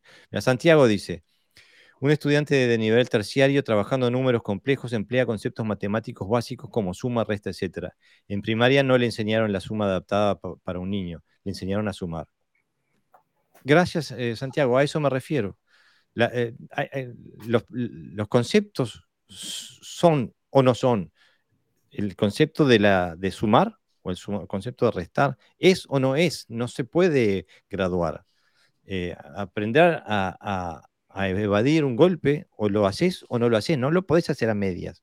Este, em, y es otra discusión, a eso es lo que me refiero. El aprender a hacer cosas es otra discusión a lo que es a comprender lo que está, a analizar lo que está pasando en un kata.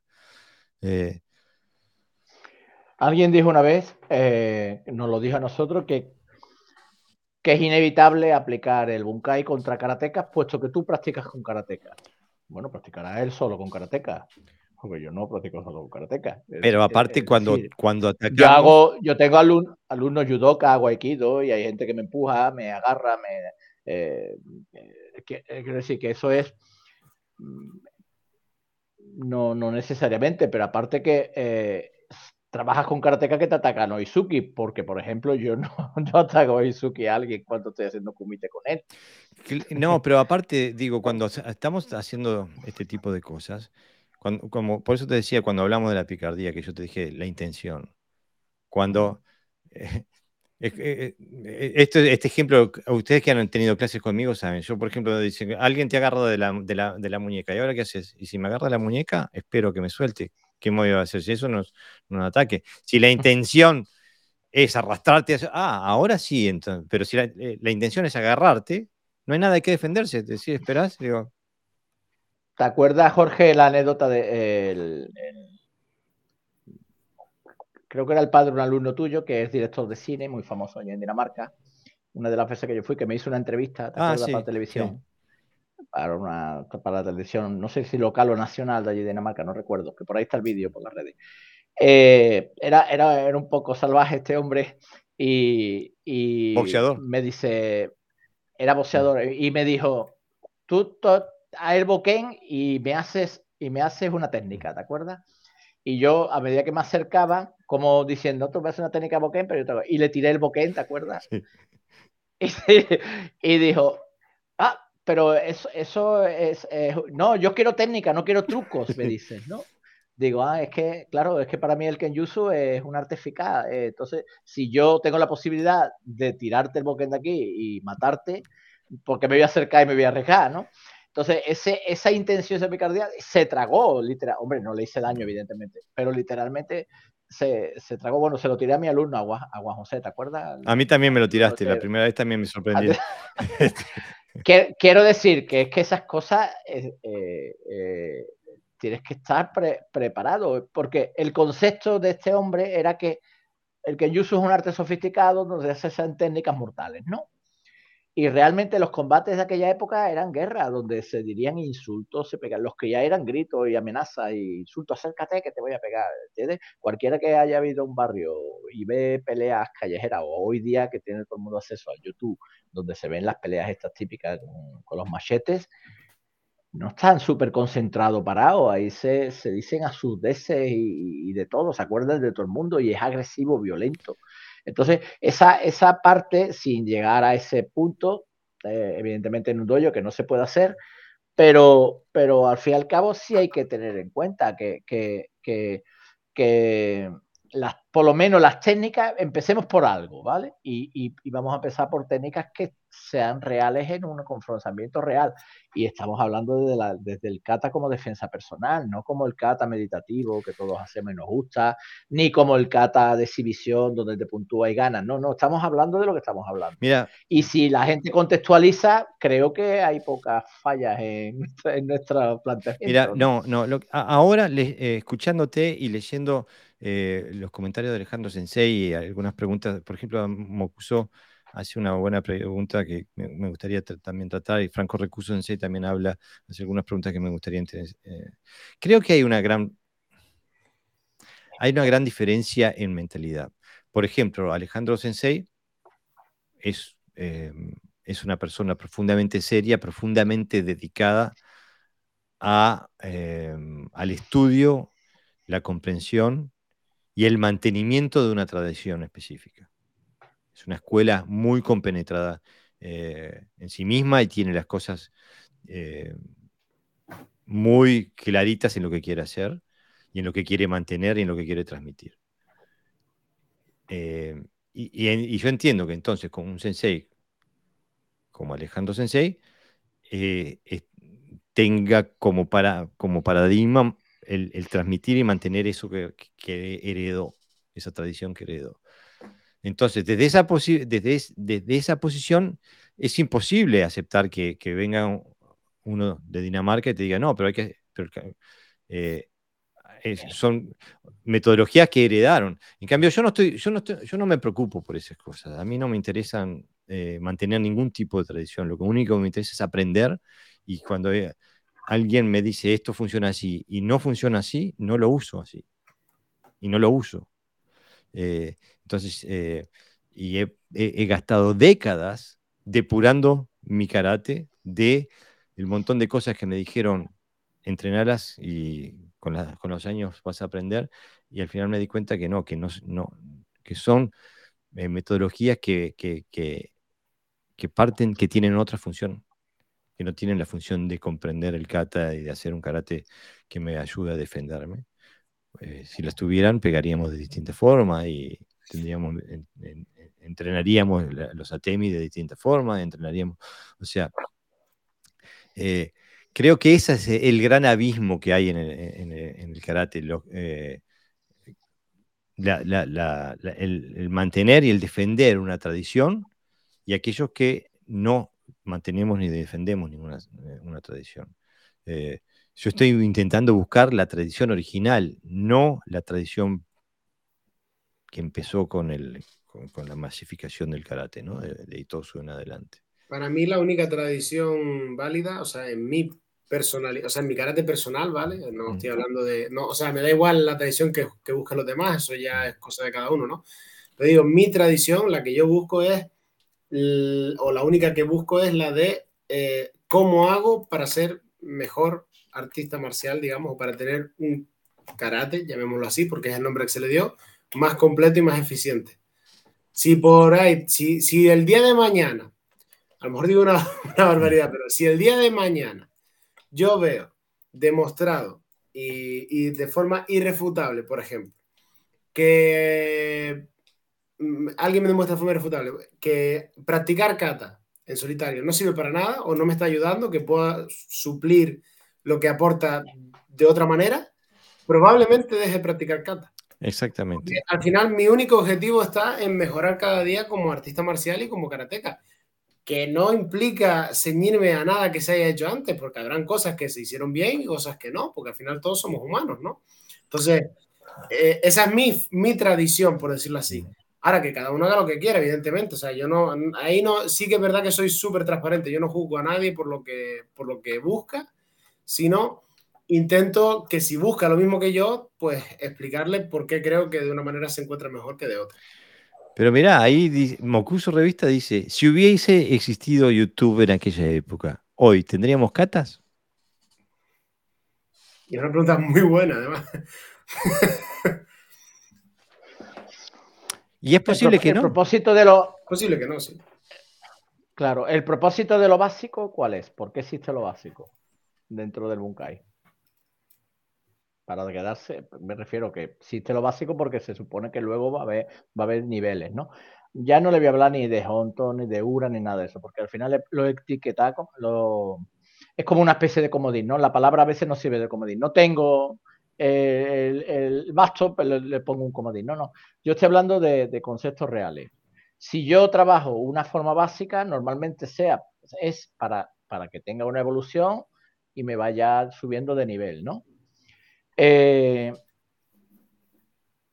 ¿alguien, ¿Alguien puede mostrar eh, cuál es la diferencia entre una forma de trabajar y otra, porque yo hasta ahora, todo el mundo que me ha dicho, no, es que hay niveles más avanzados, siempre he visto la misma expresión, ataque Hoizuki, más rápido, eso sí, más perfeccionada la técnica, mejor hecha, más bonito, pero el resultado funcional es el mismo. O sea, cero.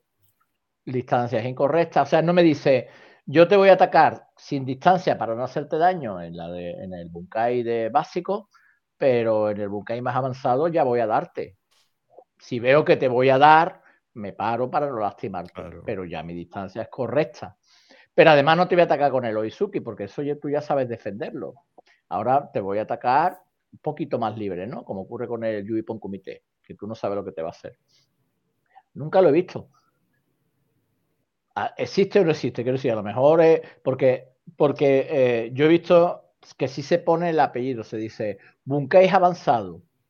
No veo yo Bunkai avanzado por ningún lado. Lo que veo es las mismas técnicas, más difíciles que otras, más complicadas, pero ante los mismos ataques y lo, mismo. Igual que decía Jorge, lo del que este hombre ganó porque le dieron un Maguasi y no se protegió.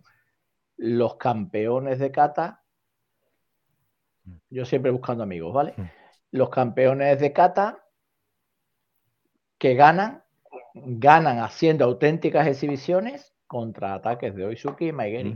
claro.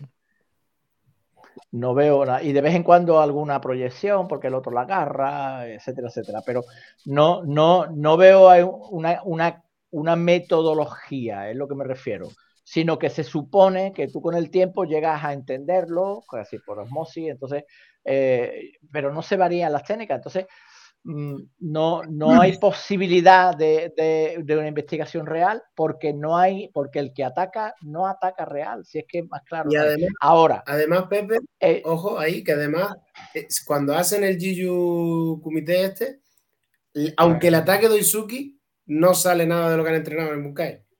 No, claro. Tú haces contacto como yo, ¿no? Bueno, Jorge también, pero nosotros hemos dicho abiertamente que, bueno, que, hacemos boxeo, tú haces también con la gente de MMA. Eh, cuando yo me subí la primera vez al, ring, me subí con gente de mi nivel, lo que consideraba este hombre de mi nivel. Es decir, no te hablo ya de pesos, categorías, eso es una cuestión deportiva. Estoy hablando de nivel técnico y nivel de experiencia. Cuando yo subí algo de nivel, eh, me dice, eh, súbete con esta persona. La diferencia no era una cuestión técnica, era de experiencia, de saber estar, de dominio del espacio, de dominio del tiempo. Yo peleé con el campeón de Andalucía, peleé, eh, me subí al ring, ¿no?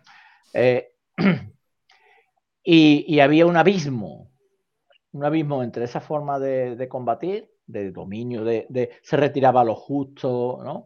A veces me costaba llegar, yo le llegaba porque, quiero decir, porque la distancia es tan corta que alguna te lleva, ¿no? pero, pero no estaba en el tema de, tanto técnico, ¿no? De perfeccionamiento técnico. Estaba en el tipo de entrenamiento que tenía y en su experiencia de cómo aplicaba esas habilidades en un contexto cada vez más real. ¿Y, sabéis cuántos combates hacía este hombre a la semana? Uno. Mm. ¿Cuánto hacía yo? Tres. O sea, quiero decir que había una diferencia en otro sentido que no tenía que ver con repetir las técnicas del kata o en este caso del, del, boxeo, haciendo una analogía. Tiene que ver con otras cuestiones y si no lo trabaja, da igual las veces que repita. Es que el propósito de la repetición es mejorar. No repetir. no es, no es perpetuar La repetición. eh, la repetición, lo que ya tienes, ¿no? O sea, eh, casi, eh, yo te digo, este llegaba allí, hacía su entrenamiento físicamente duro, eh, empezaba a pegar su saco, hacía cuatro cosas y cualquiera que lo veía entrenar decía, decía, esto está descafeinado, ¿no? Este entrenamiento, y mientras que tú entrenabas duro, duro, duro. Pero su cabeza, lo que pasaba por su cabeza era de otro nivel. Claro, ¿entiendes? porque está, está trabajando con el tiempo, está trabajando con el espacio, está trabajando Exactamente. con el- Está trabajando, ya no estaba trabajando técnica como nosotros, de cómo golpear, de que a veces le pegamos con los nudillos chicos en vez de con los Mm. grandes, de que a veces le pegas mal, de, uy, que me duele porque le has pegado mal.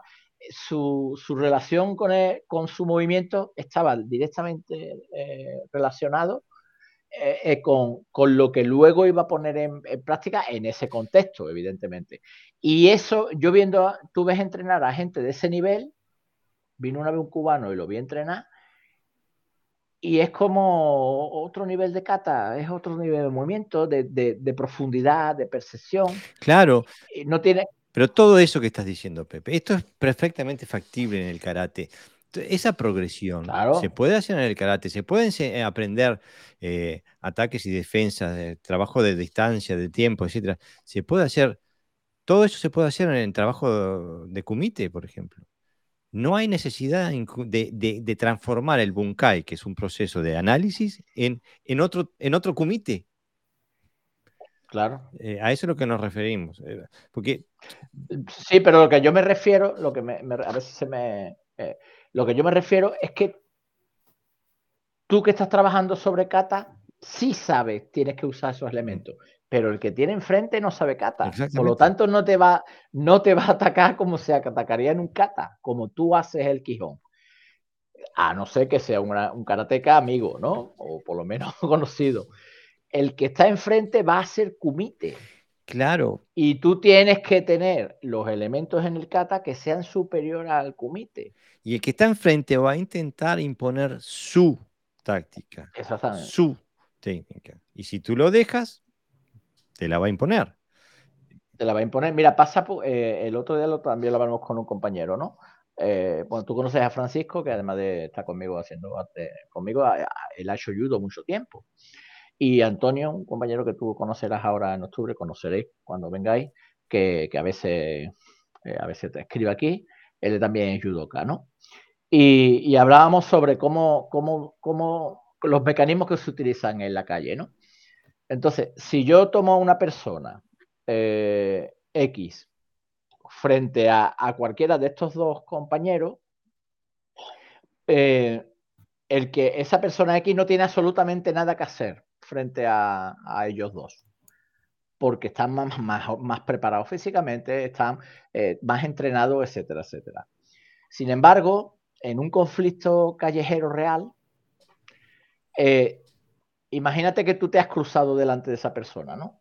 Eh, tú vas con el coche y te crees que puedes pasar, te cuela, porque todos fallamos. ¿no? de vez en cuando pues, no queremos, pero a lo mejor pues, te equivocas y pasa. Y el otro te pita, y claro, tú, tú si eres una persona civilizada y no eres un salvaje, normalmente tú vas a tener una actitud de querer calmar al otro y de y casi pedirle perdón, ¿no? Pero el otro te va a querer matar. Ahí es donde está la ventaja. En la intención, lo que tú dices, ¿no? Mientras que tú estás. Entonces, yo tengo que tener los recursos para poder paliar ese nivel de, uh, de, agresividad. Y eso no se, no se aprende repitiendo una y otra vez técnicas contra Bizuki. Si es que esto no hace falta explicar mucho. Pero, pero no es que yo lo diga, es que yo lo he experimentado. Y cualquiera que se, que se encuentre en una situación va a saber que, que o tienes los recursos y los has practicado bien, o tienes un problema. Está así de claro. Mira, Nicolás Santamaría dice, hola, buenas noches. Pero entonces, si el karate es un arte de defensa personal, ¿se debería hacer quijones basados en técnicas de Goshin Jutsu enfocado en ataques más realistas? Bueno, eh, Nicolás, el, me encanta la pregunta, gracias. Eh, La forma en que, la, en, que la, for, en que formulas esta pregunta ya dice lo poco que se comprende en nuestro propio karate. Porque el Goshin Jutsu nace de gente que no comprende su karate y tiene que salir a buscar elementos fuera de su karate.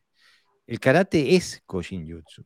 Entonces, si, la, si tenés una comprensión táctica y técnica de tu karate que te permita hacer ataques realistas, tenés Goshinjutsu. El, el tema es que eh, si, si tenés un karate que está basado en el Kihon, entonces no tenés Goshinjutsu. Eh, eh, ese es el gran problema. Entonces, para seguir leyendo también, José Miguel Grifero escribe, el karate es muy personal, cada uno sabe hasta qué nivel de profundidad quiere llegar. A los jóvenes los mueve el comité, el competir, el probarse y si quieren quedarse en eso está bien. Personalmente cada vez que me, motiva menos el tema de la defensa y cobra más sentido el pasarlo bien haciendo algo que me gusta y me permite estar bien físicamente, lo cual es perfectamente factible, 100% aceptable. Ahora sí, eso no define el karate. Eso no define lo que Matsumura eh, codificó en sus katas. No define lo que Motobu practicaba. Define tu práctica. Ahora, si yo quiero entender y estudiar el, legado de Matsumura, quiero entenderlo desde el, enfoque de los motivos que ellos tuvieron. Está perfectamente factible y aceptable eh, hacer otras cosas. Pero eh, ahora estamos hablando del, Bunkai como herramienta de estudio del karate que nos, que, nos brindaron. Nos dieron estos katas, Matsumura, eh, Aragaki, Chinto, toda esta gente, nos, nos llegaron estos katas, Kushanku. Ahora, si la quiero usar para estar en forma y sentirme bien y para competir, fantástico. Pero el Bunkai es una, es una herramienta de estudio de estos, de estos, de estos sistemas de autodefensa que llamamos Cuyanco y Chinto, etcétera, etcétera. Y si no los comprendemos, tenemos que hacer, como dice Nicolás, tenemos que ir a hacer Goshinjutsu, entonces, porque no los vemos dentro de nuestro creo que Pero creo que no es incompatible comprender con... no, no, no, pero si uno puede... Que tú tengas... Si uno decide decir, bueno, no quiero comprender, no me interesa eso, pero me gusta moverme, estar, pasarla bien, está genial. No es incompatible, es perfectamente compatible. Pero si uno prefiere cerrar una puerta y solamente abrir una, está, es perfectamente factible. Ahora, eso no quiere decir que era lo que Matsumura hacía. O, lo que Matsumura nos dejó, o lo que Motobu nos dejó, o lo que Aragaki nos dejó, o lo que Goyun, eh, Choyun Miyagi nos dejó. O sea, nosotros estamos intentando llegar al kata desde la perspectiva de sus creadores. Ahora, si no quieres hacer eso, es otra cosa. Está bien, y es perfectamente factible y aceptable, pero eh, no es, no es el proyecto en el cual estamos trabajando en este podcast, ¿no? No, lo que decía que, bueno, ya hablamos de esto, hicimos la semana pasada, creo, ¿verdad, Jorge? Mm. Porque ya pasa el tiempo tan rápido, no me acuerdo. Nosotros, en uno de los puntos decíamos de no sufrir cuando practicamos. O sea, eh, no se trata de, de que de eh, yo quiero pasarlo bien. Yo lo paso estupendamente pegándole al saco y, conociendo y determinadas cosas. No. Yo no me suelo lastimar, quiero decir, no, no, no soy una persona que haya tenido muchas lesiones porque, porque me cuido y, no soy un salvaje practicando. Lo que quiero decir con esto es que, que, que no invalida, eh, o sea, uno elige una opción, pero eso no invalida las otras opciones. O sea, eh, igual que nuestra opción no invalida a los otros. Ahora, si yo hablo de karate funcional, no puedo decir, eh, no, es que el karate, mm, eso es, no lo puedes hacer, eso no es karate. El karate es que hay que pasarlo bien. No, no, es lo como tú dices, es una opción personal. Eh, yo, de hecho, siempre lo paso bien. Sufrí con el karate poquito, porque yo estoy acostumbrado además a que me den paliza, con lo cual hasta, hasta disfruto cuando me pegan. Sino que estamos hablando de qué es el karate o de qué era o no. O, la, o cuando hablamos de karate mm, y hablamos de karate funcional, ¿qué molesta realmente? ¿O qué no se entiende? Que, usamos la palabra funcional porque yo estoy harto de leer en, las redes sociales que la gente habla de karate, que el karate es eficaz, que el karate es defensa personal, que el karate es marcial, el karate... O sea, nosotros no estamos hablando de nada que no hable el resto del público. Lo que estamos diciendo es que si es marcial, tiene que ser marcial y para que sea marcial tú tienes que trabajar con herramientas marciales, porque si no, no puedes trabajar eh, mm, karate lúdico y pretender defenderte, como decía Mario, y pretender defenderte porque en el dojo lo paso muy bien y luego, y luego cuando me viene la realidad no tengo las herramientas. Nosotros estamos diciendo, el kata tiene esas herramientas y es lo que nosotros queremos usar. Ahora, la idea, lo más inteligente es no usarla. Claro. Pero una cosa, una cosa es que no quieras usarla y otra cosa es que no puedas usarla. Esto tiene que ser una máxima.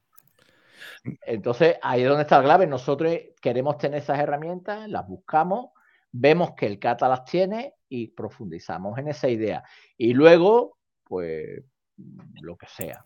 A partir de ahí, lo que, lo que tú quieras, ¿no? Puedes ir a más, pero, pero no, no, eh, yo no, yo no entiendo el karate como algo, como algo separado. Es decir, es que yo, yo puedo practicar profundamente y, siendo consciente de las posibilidades del karate y a la vez pasarlo bien. No, no, no es incompatible, a, lo que a eso me refería, ¿no? Mira, Toro dice buenas y saludos maestros. Eh, eh, para que se me fue el, Buenas y saludos maestros. La verdad es que se aprende a conducir conduciendo, aunque sepas que el coche tiene cuatro mm. ruedas y sepas mover el volante. No vas a saber conducir y la destreza te la da el conducir. Justamente, es, a eso es lo que me refiero, este, que, el tema de que nuestro entrenamiento tiene que llevar a, una, un resultado concreto. El Bunkai es una herramienta para comprender el, la información, descodificar la información que, que puede haber dentro de un kata. Nadie niega que haya diferentes niveles, porque hay miles de niveles en la comprensión, en la, en, la trayectoria de comprensión y estudio de un practicante. Ahora, yo niego que haya cuatro. Este, eh, debe haber 10.000 cuando uno conduce, conduce desde a 10 kilómetros por hora en un parking para empezar a mover el coche y luego pues te llevas a la calle, después te pasas a la topita y si quieres aprender a hacer conducción evasiva, eh, la haces, pero al final lo que estás haciendo es lo mismo, pero de forma más compleja. Pero coincide el, el, patrón de movimiento de poner primera, tal, el embrague, no sé qué, ahora acelero, ahora meto freno de mano, no sé qué. Todo esto es exactamente el mismo movimiento, solo que lo haces en niveles diferentes. Pero no cambia el movimiento. No, cambia el movimiento. No es, primero el embrague se aprieta así, después se aprieta con el pie al revés y después se aprieta con el codo el embrague. O sea, funciona siempre igual. Sea Schumacher o seas un principiante, tienes que apretar el embrague, meter el cambio, después, eh, digo, así funciona. Eh, Santiago dice, ¿qué opinan de los WhatsApp de Kata y los WhatsApp de Bunkai? Me refiero a una misma técnica que en el Kata se hace de una manera y luego en el Bunkai se hace de otra. Gracias por esa pregunta. Eh, a esto, nosotros en, cuando en la previa, hablando sobre, escribiéndonos aparte sobre lo, lo, que queríamos hablar sobre el tema, es eh, la literalidad. O sea, el tema es que, si vuelvo a repetir lo que dije al principio del podcast, la estrategia condiciona la táctica, la táctica condiciona la técnica. O para decirlo de otra forma, la estrategia es el, objetivo a largo plazo, la táctica son los medios para llegar a ese objetivo y la técnica son, es la forma eh, que tengo sobre la marcha de, aplicar esa táctica.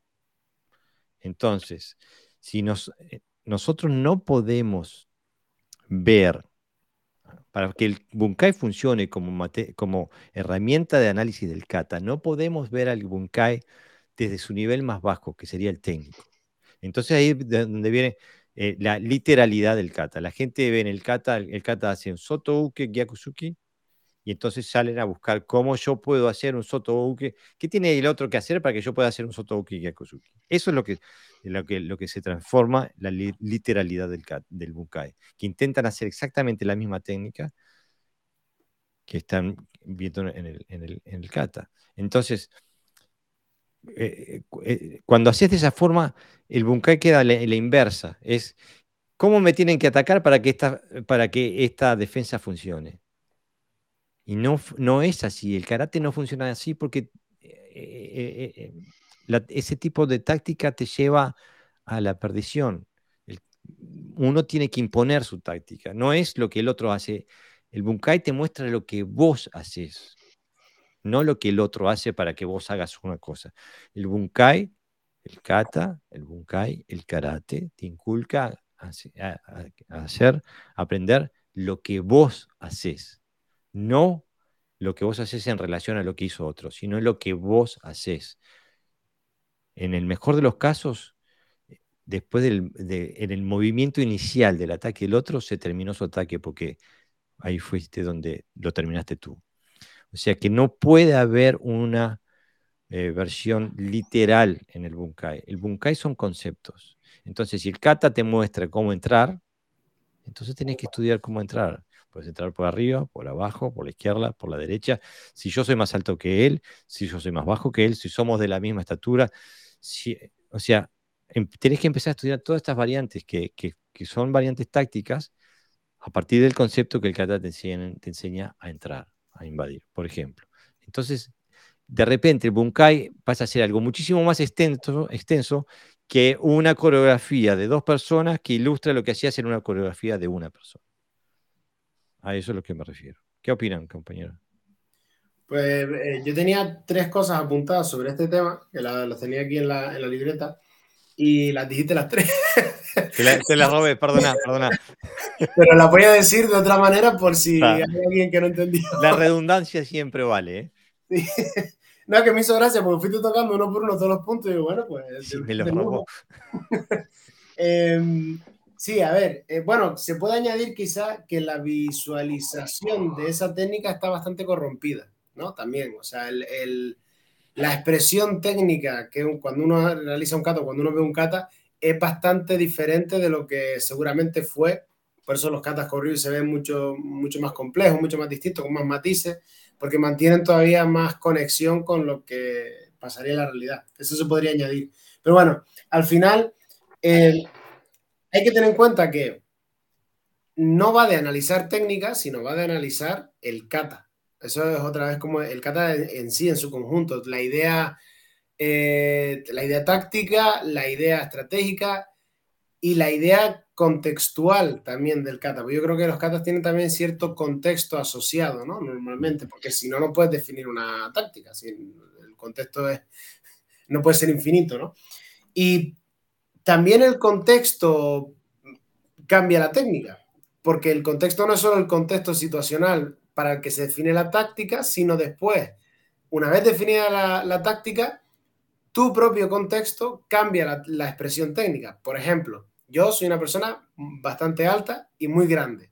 A mí, aquí en cámara a lo mejor no se nota, pero yo soy bastante grande. Soy mido cerca de 1,90, tengo una espalda bastante ancha, entonces mi contexto personal hace que yo haya ciertas expresiones técnicas que tengo que adaptar, que son diferentes. A una persona a lo mejor que mide un metro sesenta y pesa 52 kilos. ¿no? O sea, no pueden ser iguales, porque no le va a salir lo que me sale a mí, ni a mí me va a salir a lo mejor lo que le sale a esa persona por más que entrene. Y si tengo que perder tanto tiempo en entrenar para que me salga eso, a lo mejor ya no es eficiente, ¿no? Entonces, el contexto va a cambiar, la técnica no puede ser literal porque no se puede ver igual en cada, en cada persona. Y por último, tampoco es que esto vaya de técnica.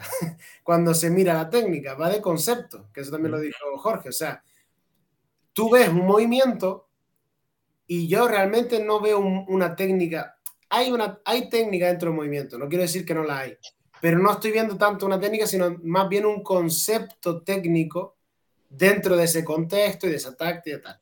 Entonces, hay que ir como un paso más allá. De lo superficial es ver una técnica, pum, causa efecto.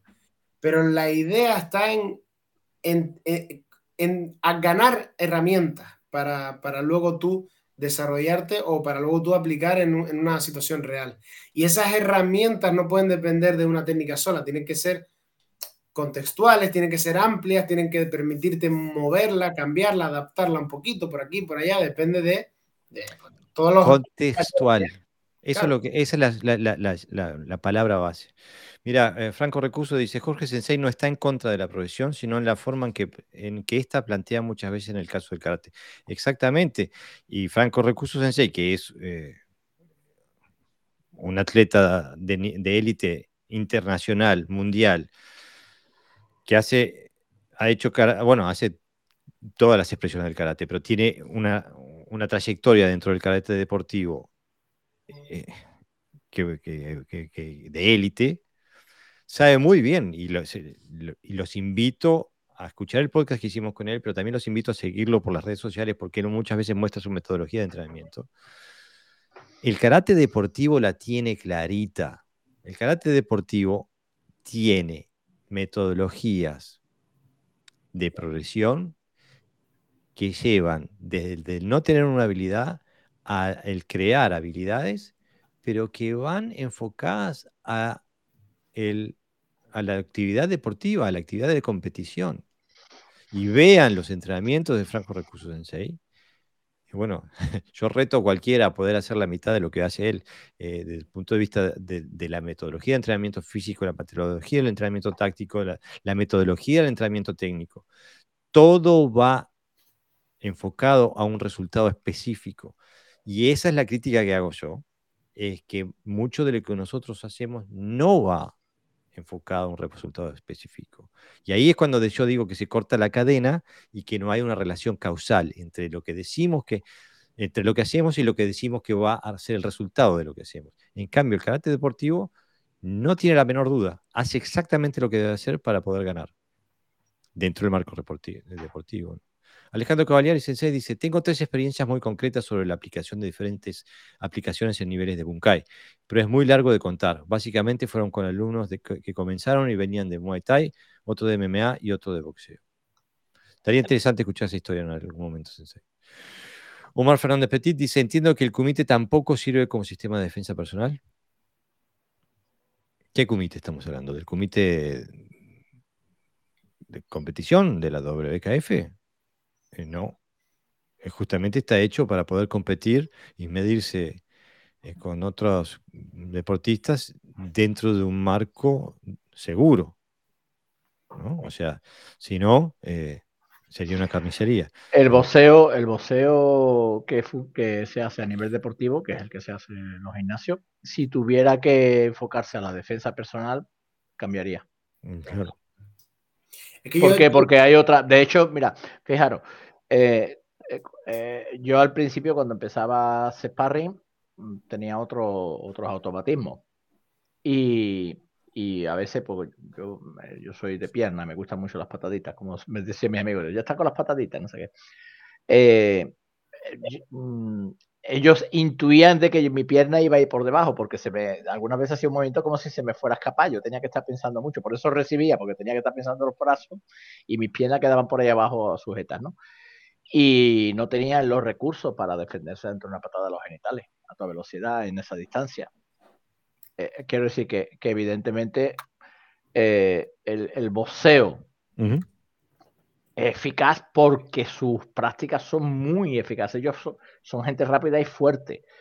Pero ante alguien con otro recurso del, del mismo nivel de, destreza, pero con otros recursos, técnicos, el boxeo no le serviría. Por ejemplo, no le serviría si lo agarra a alguien y lo tira al suelo. O sea, eh, no, sirve en todos los contextos. Tienes que cambiar la metodología forzosamente y ellos lo saben. Yo, igual, Sí, sí, sí, me... No, que justo, justo pensé que iba, habías terminado, no sé por qué, a lo mejor se retrasó el sonido, como, como a veces pasa, pero eh, que nada, yo, yo, iba a decir simplemente que el, yo matizaría diciendo que servir, servir, servir, pues hay muchas cosas que sirven para la defensa personal, pero si lo que buscamos es algo que sea eh, completamente efectivo, cualquier comité que sea consensuado no es, no es útil.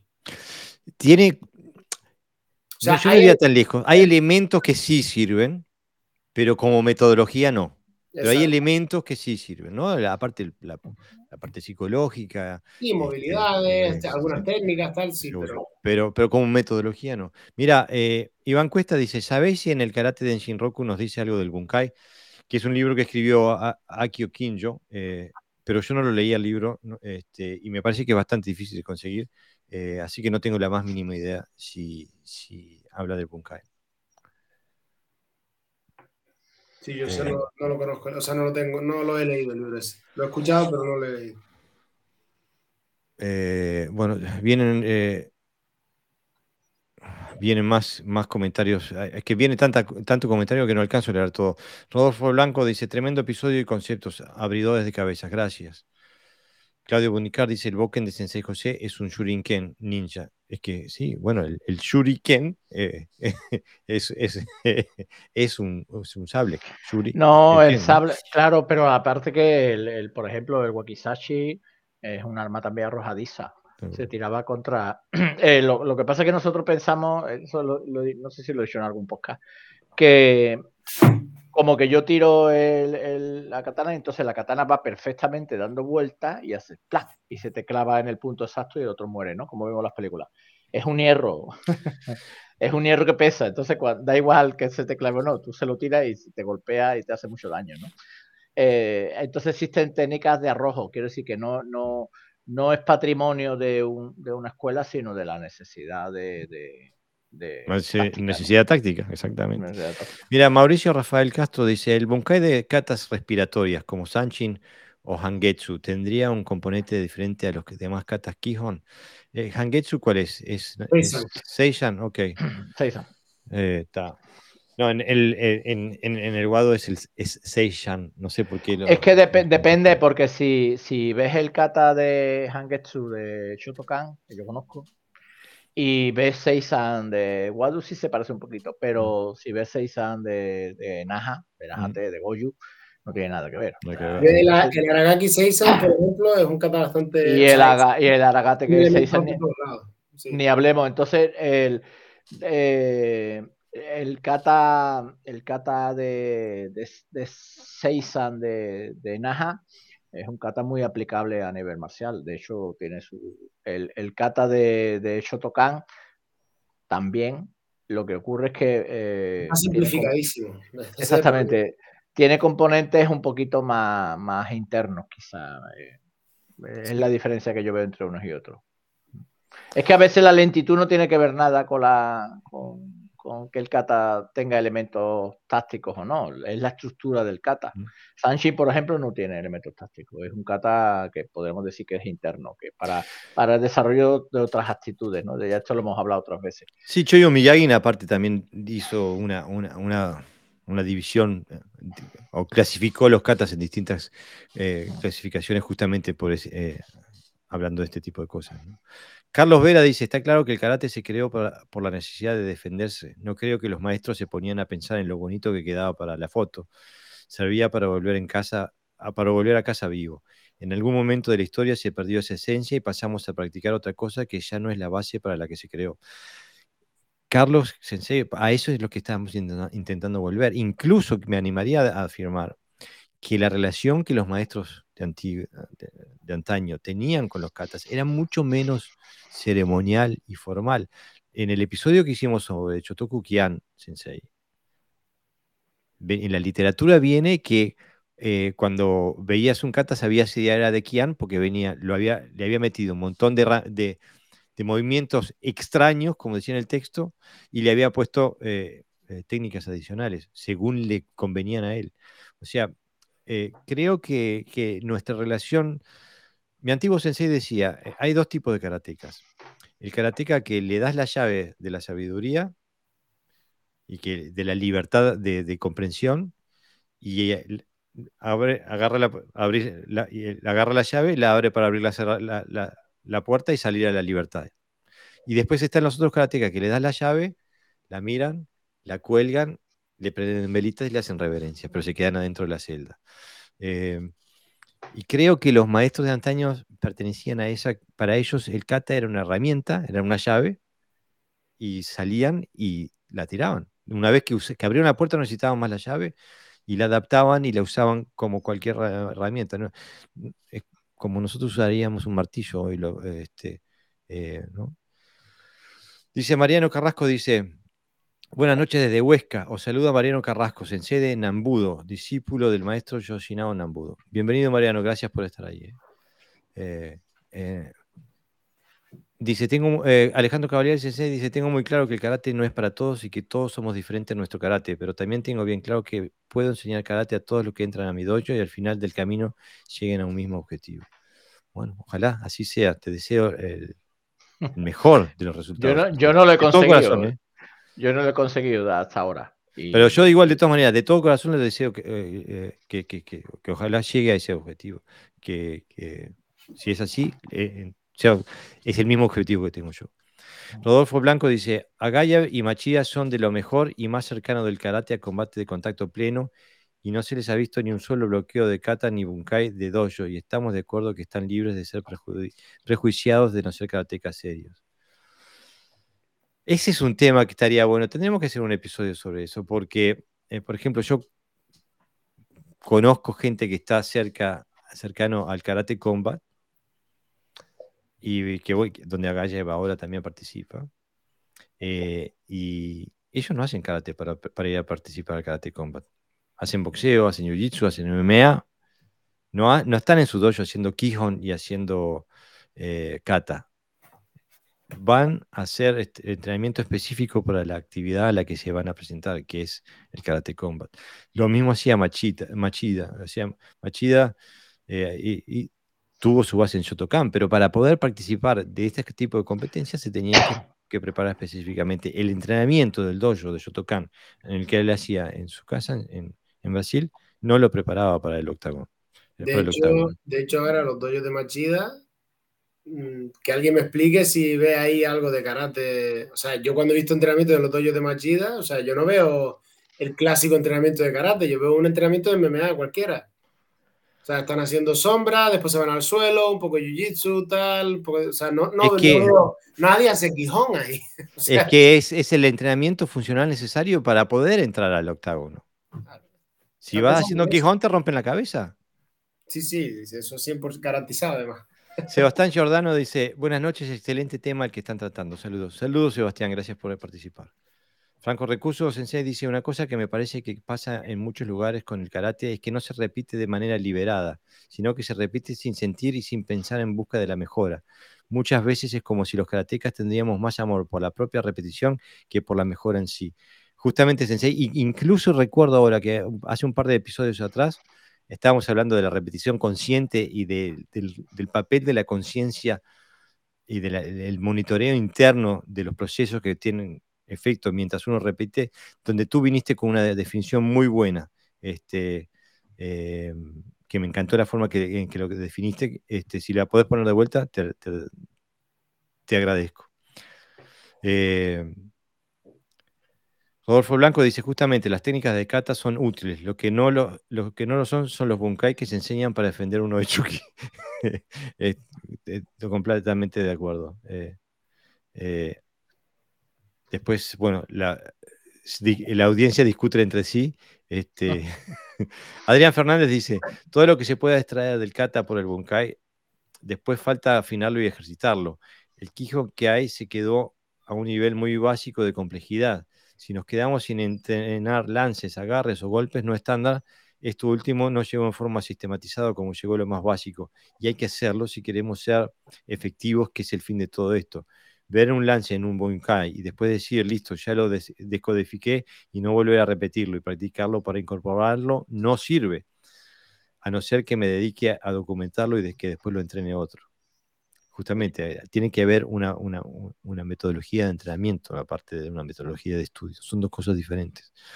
Y Lucho Muñoz dice, saludos de Atlántida, no pude escuchar el podcast completo, en la semana lo haré, gracias por estar. Gracias Lucho. Eh, eh, bueno, ya me dijiste, tenés el cuadernito para, escuchar los podcasts y, sacar la información. Este, así que si cualquier cosa nos decís y, este, y lo, hablamos en el podcast la próxima vez. Este, ¿Qué me dicen, Sensei? Este, nos estamos acercando a las dos. No, ya nos pasamos las dos horas, estamos por las dos horas diez minutos. Este, el tiempo pasa cuando uno se divierte y habla de algo que lo apasiona. Me parece que quedaron chicas las dos horas, podríamos haber seguido eh, un rato más. Este, pero bueno, se nos termina el tiempo, ya nos pasamos de. Eh, este, y bueno, le pido a la audiencia que recuerde que eh, emitimos todos los sábados, este, sin excepción, dentro de lo posible, este, a las 11, a las 23 horas de España, y que emitimos el audio de este podcast, lo emitimos todos los domingos por Spotify y Apple podcast, etcétera, etcétera, Google Podcast, las diferentes plataformas de podcast. Le pedimos también a la audiencia que distribuya nuestro contenido a todo aquel que le parezca que pueda tener interés en escuchar nuestra palabra. Entonces, sin más, les doy eh, un abrazo a Sensei Bordón y a Sensei Navarro y gracias nuevamente por haber estado aquí ayudándome en la tarea. ¿eh? Un gusto, como siempre. Igualmente.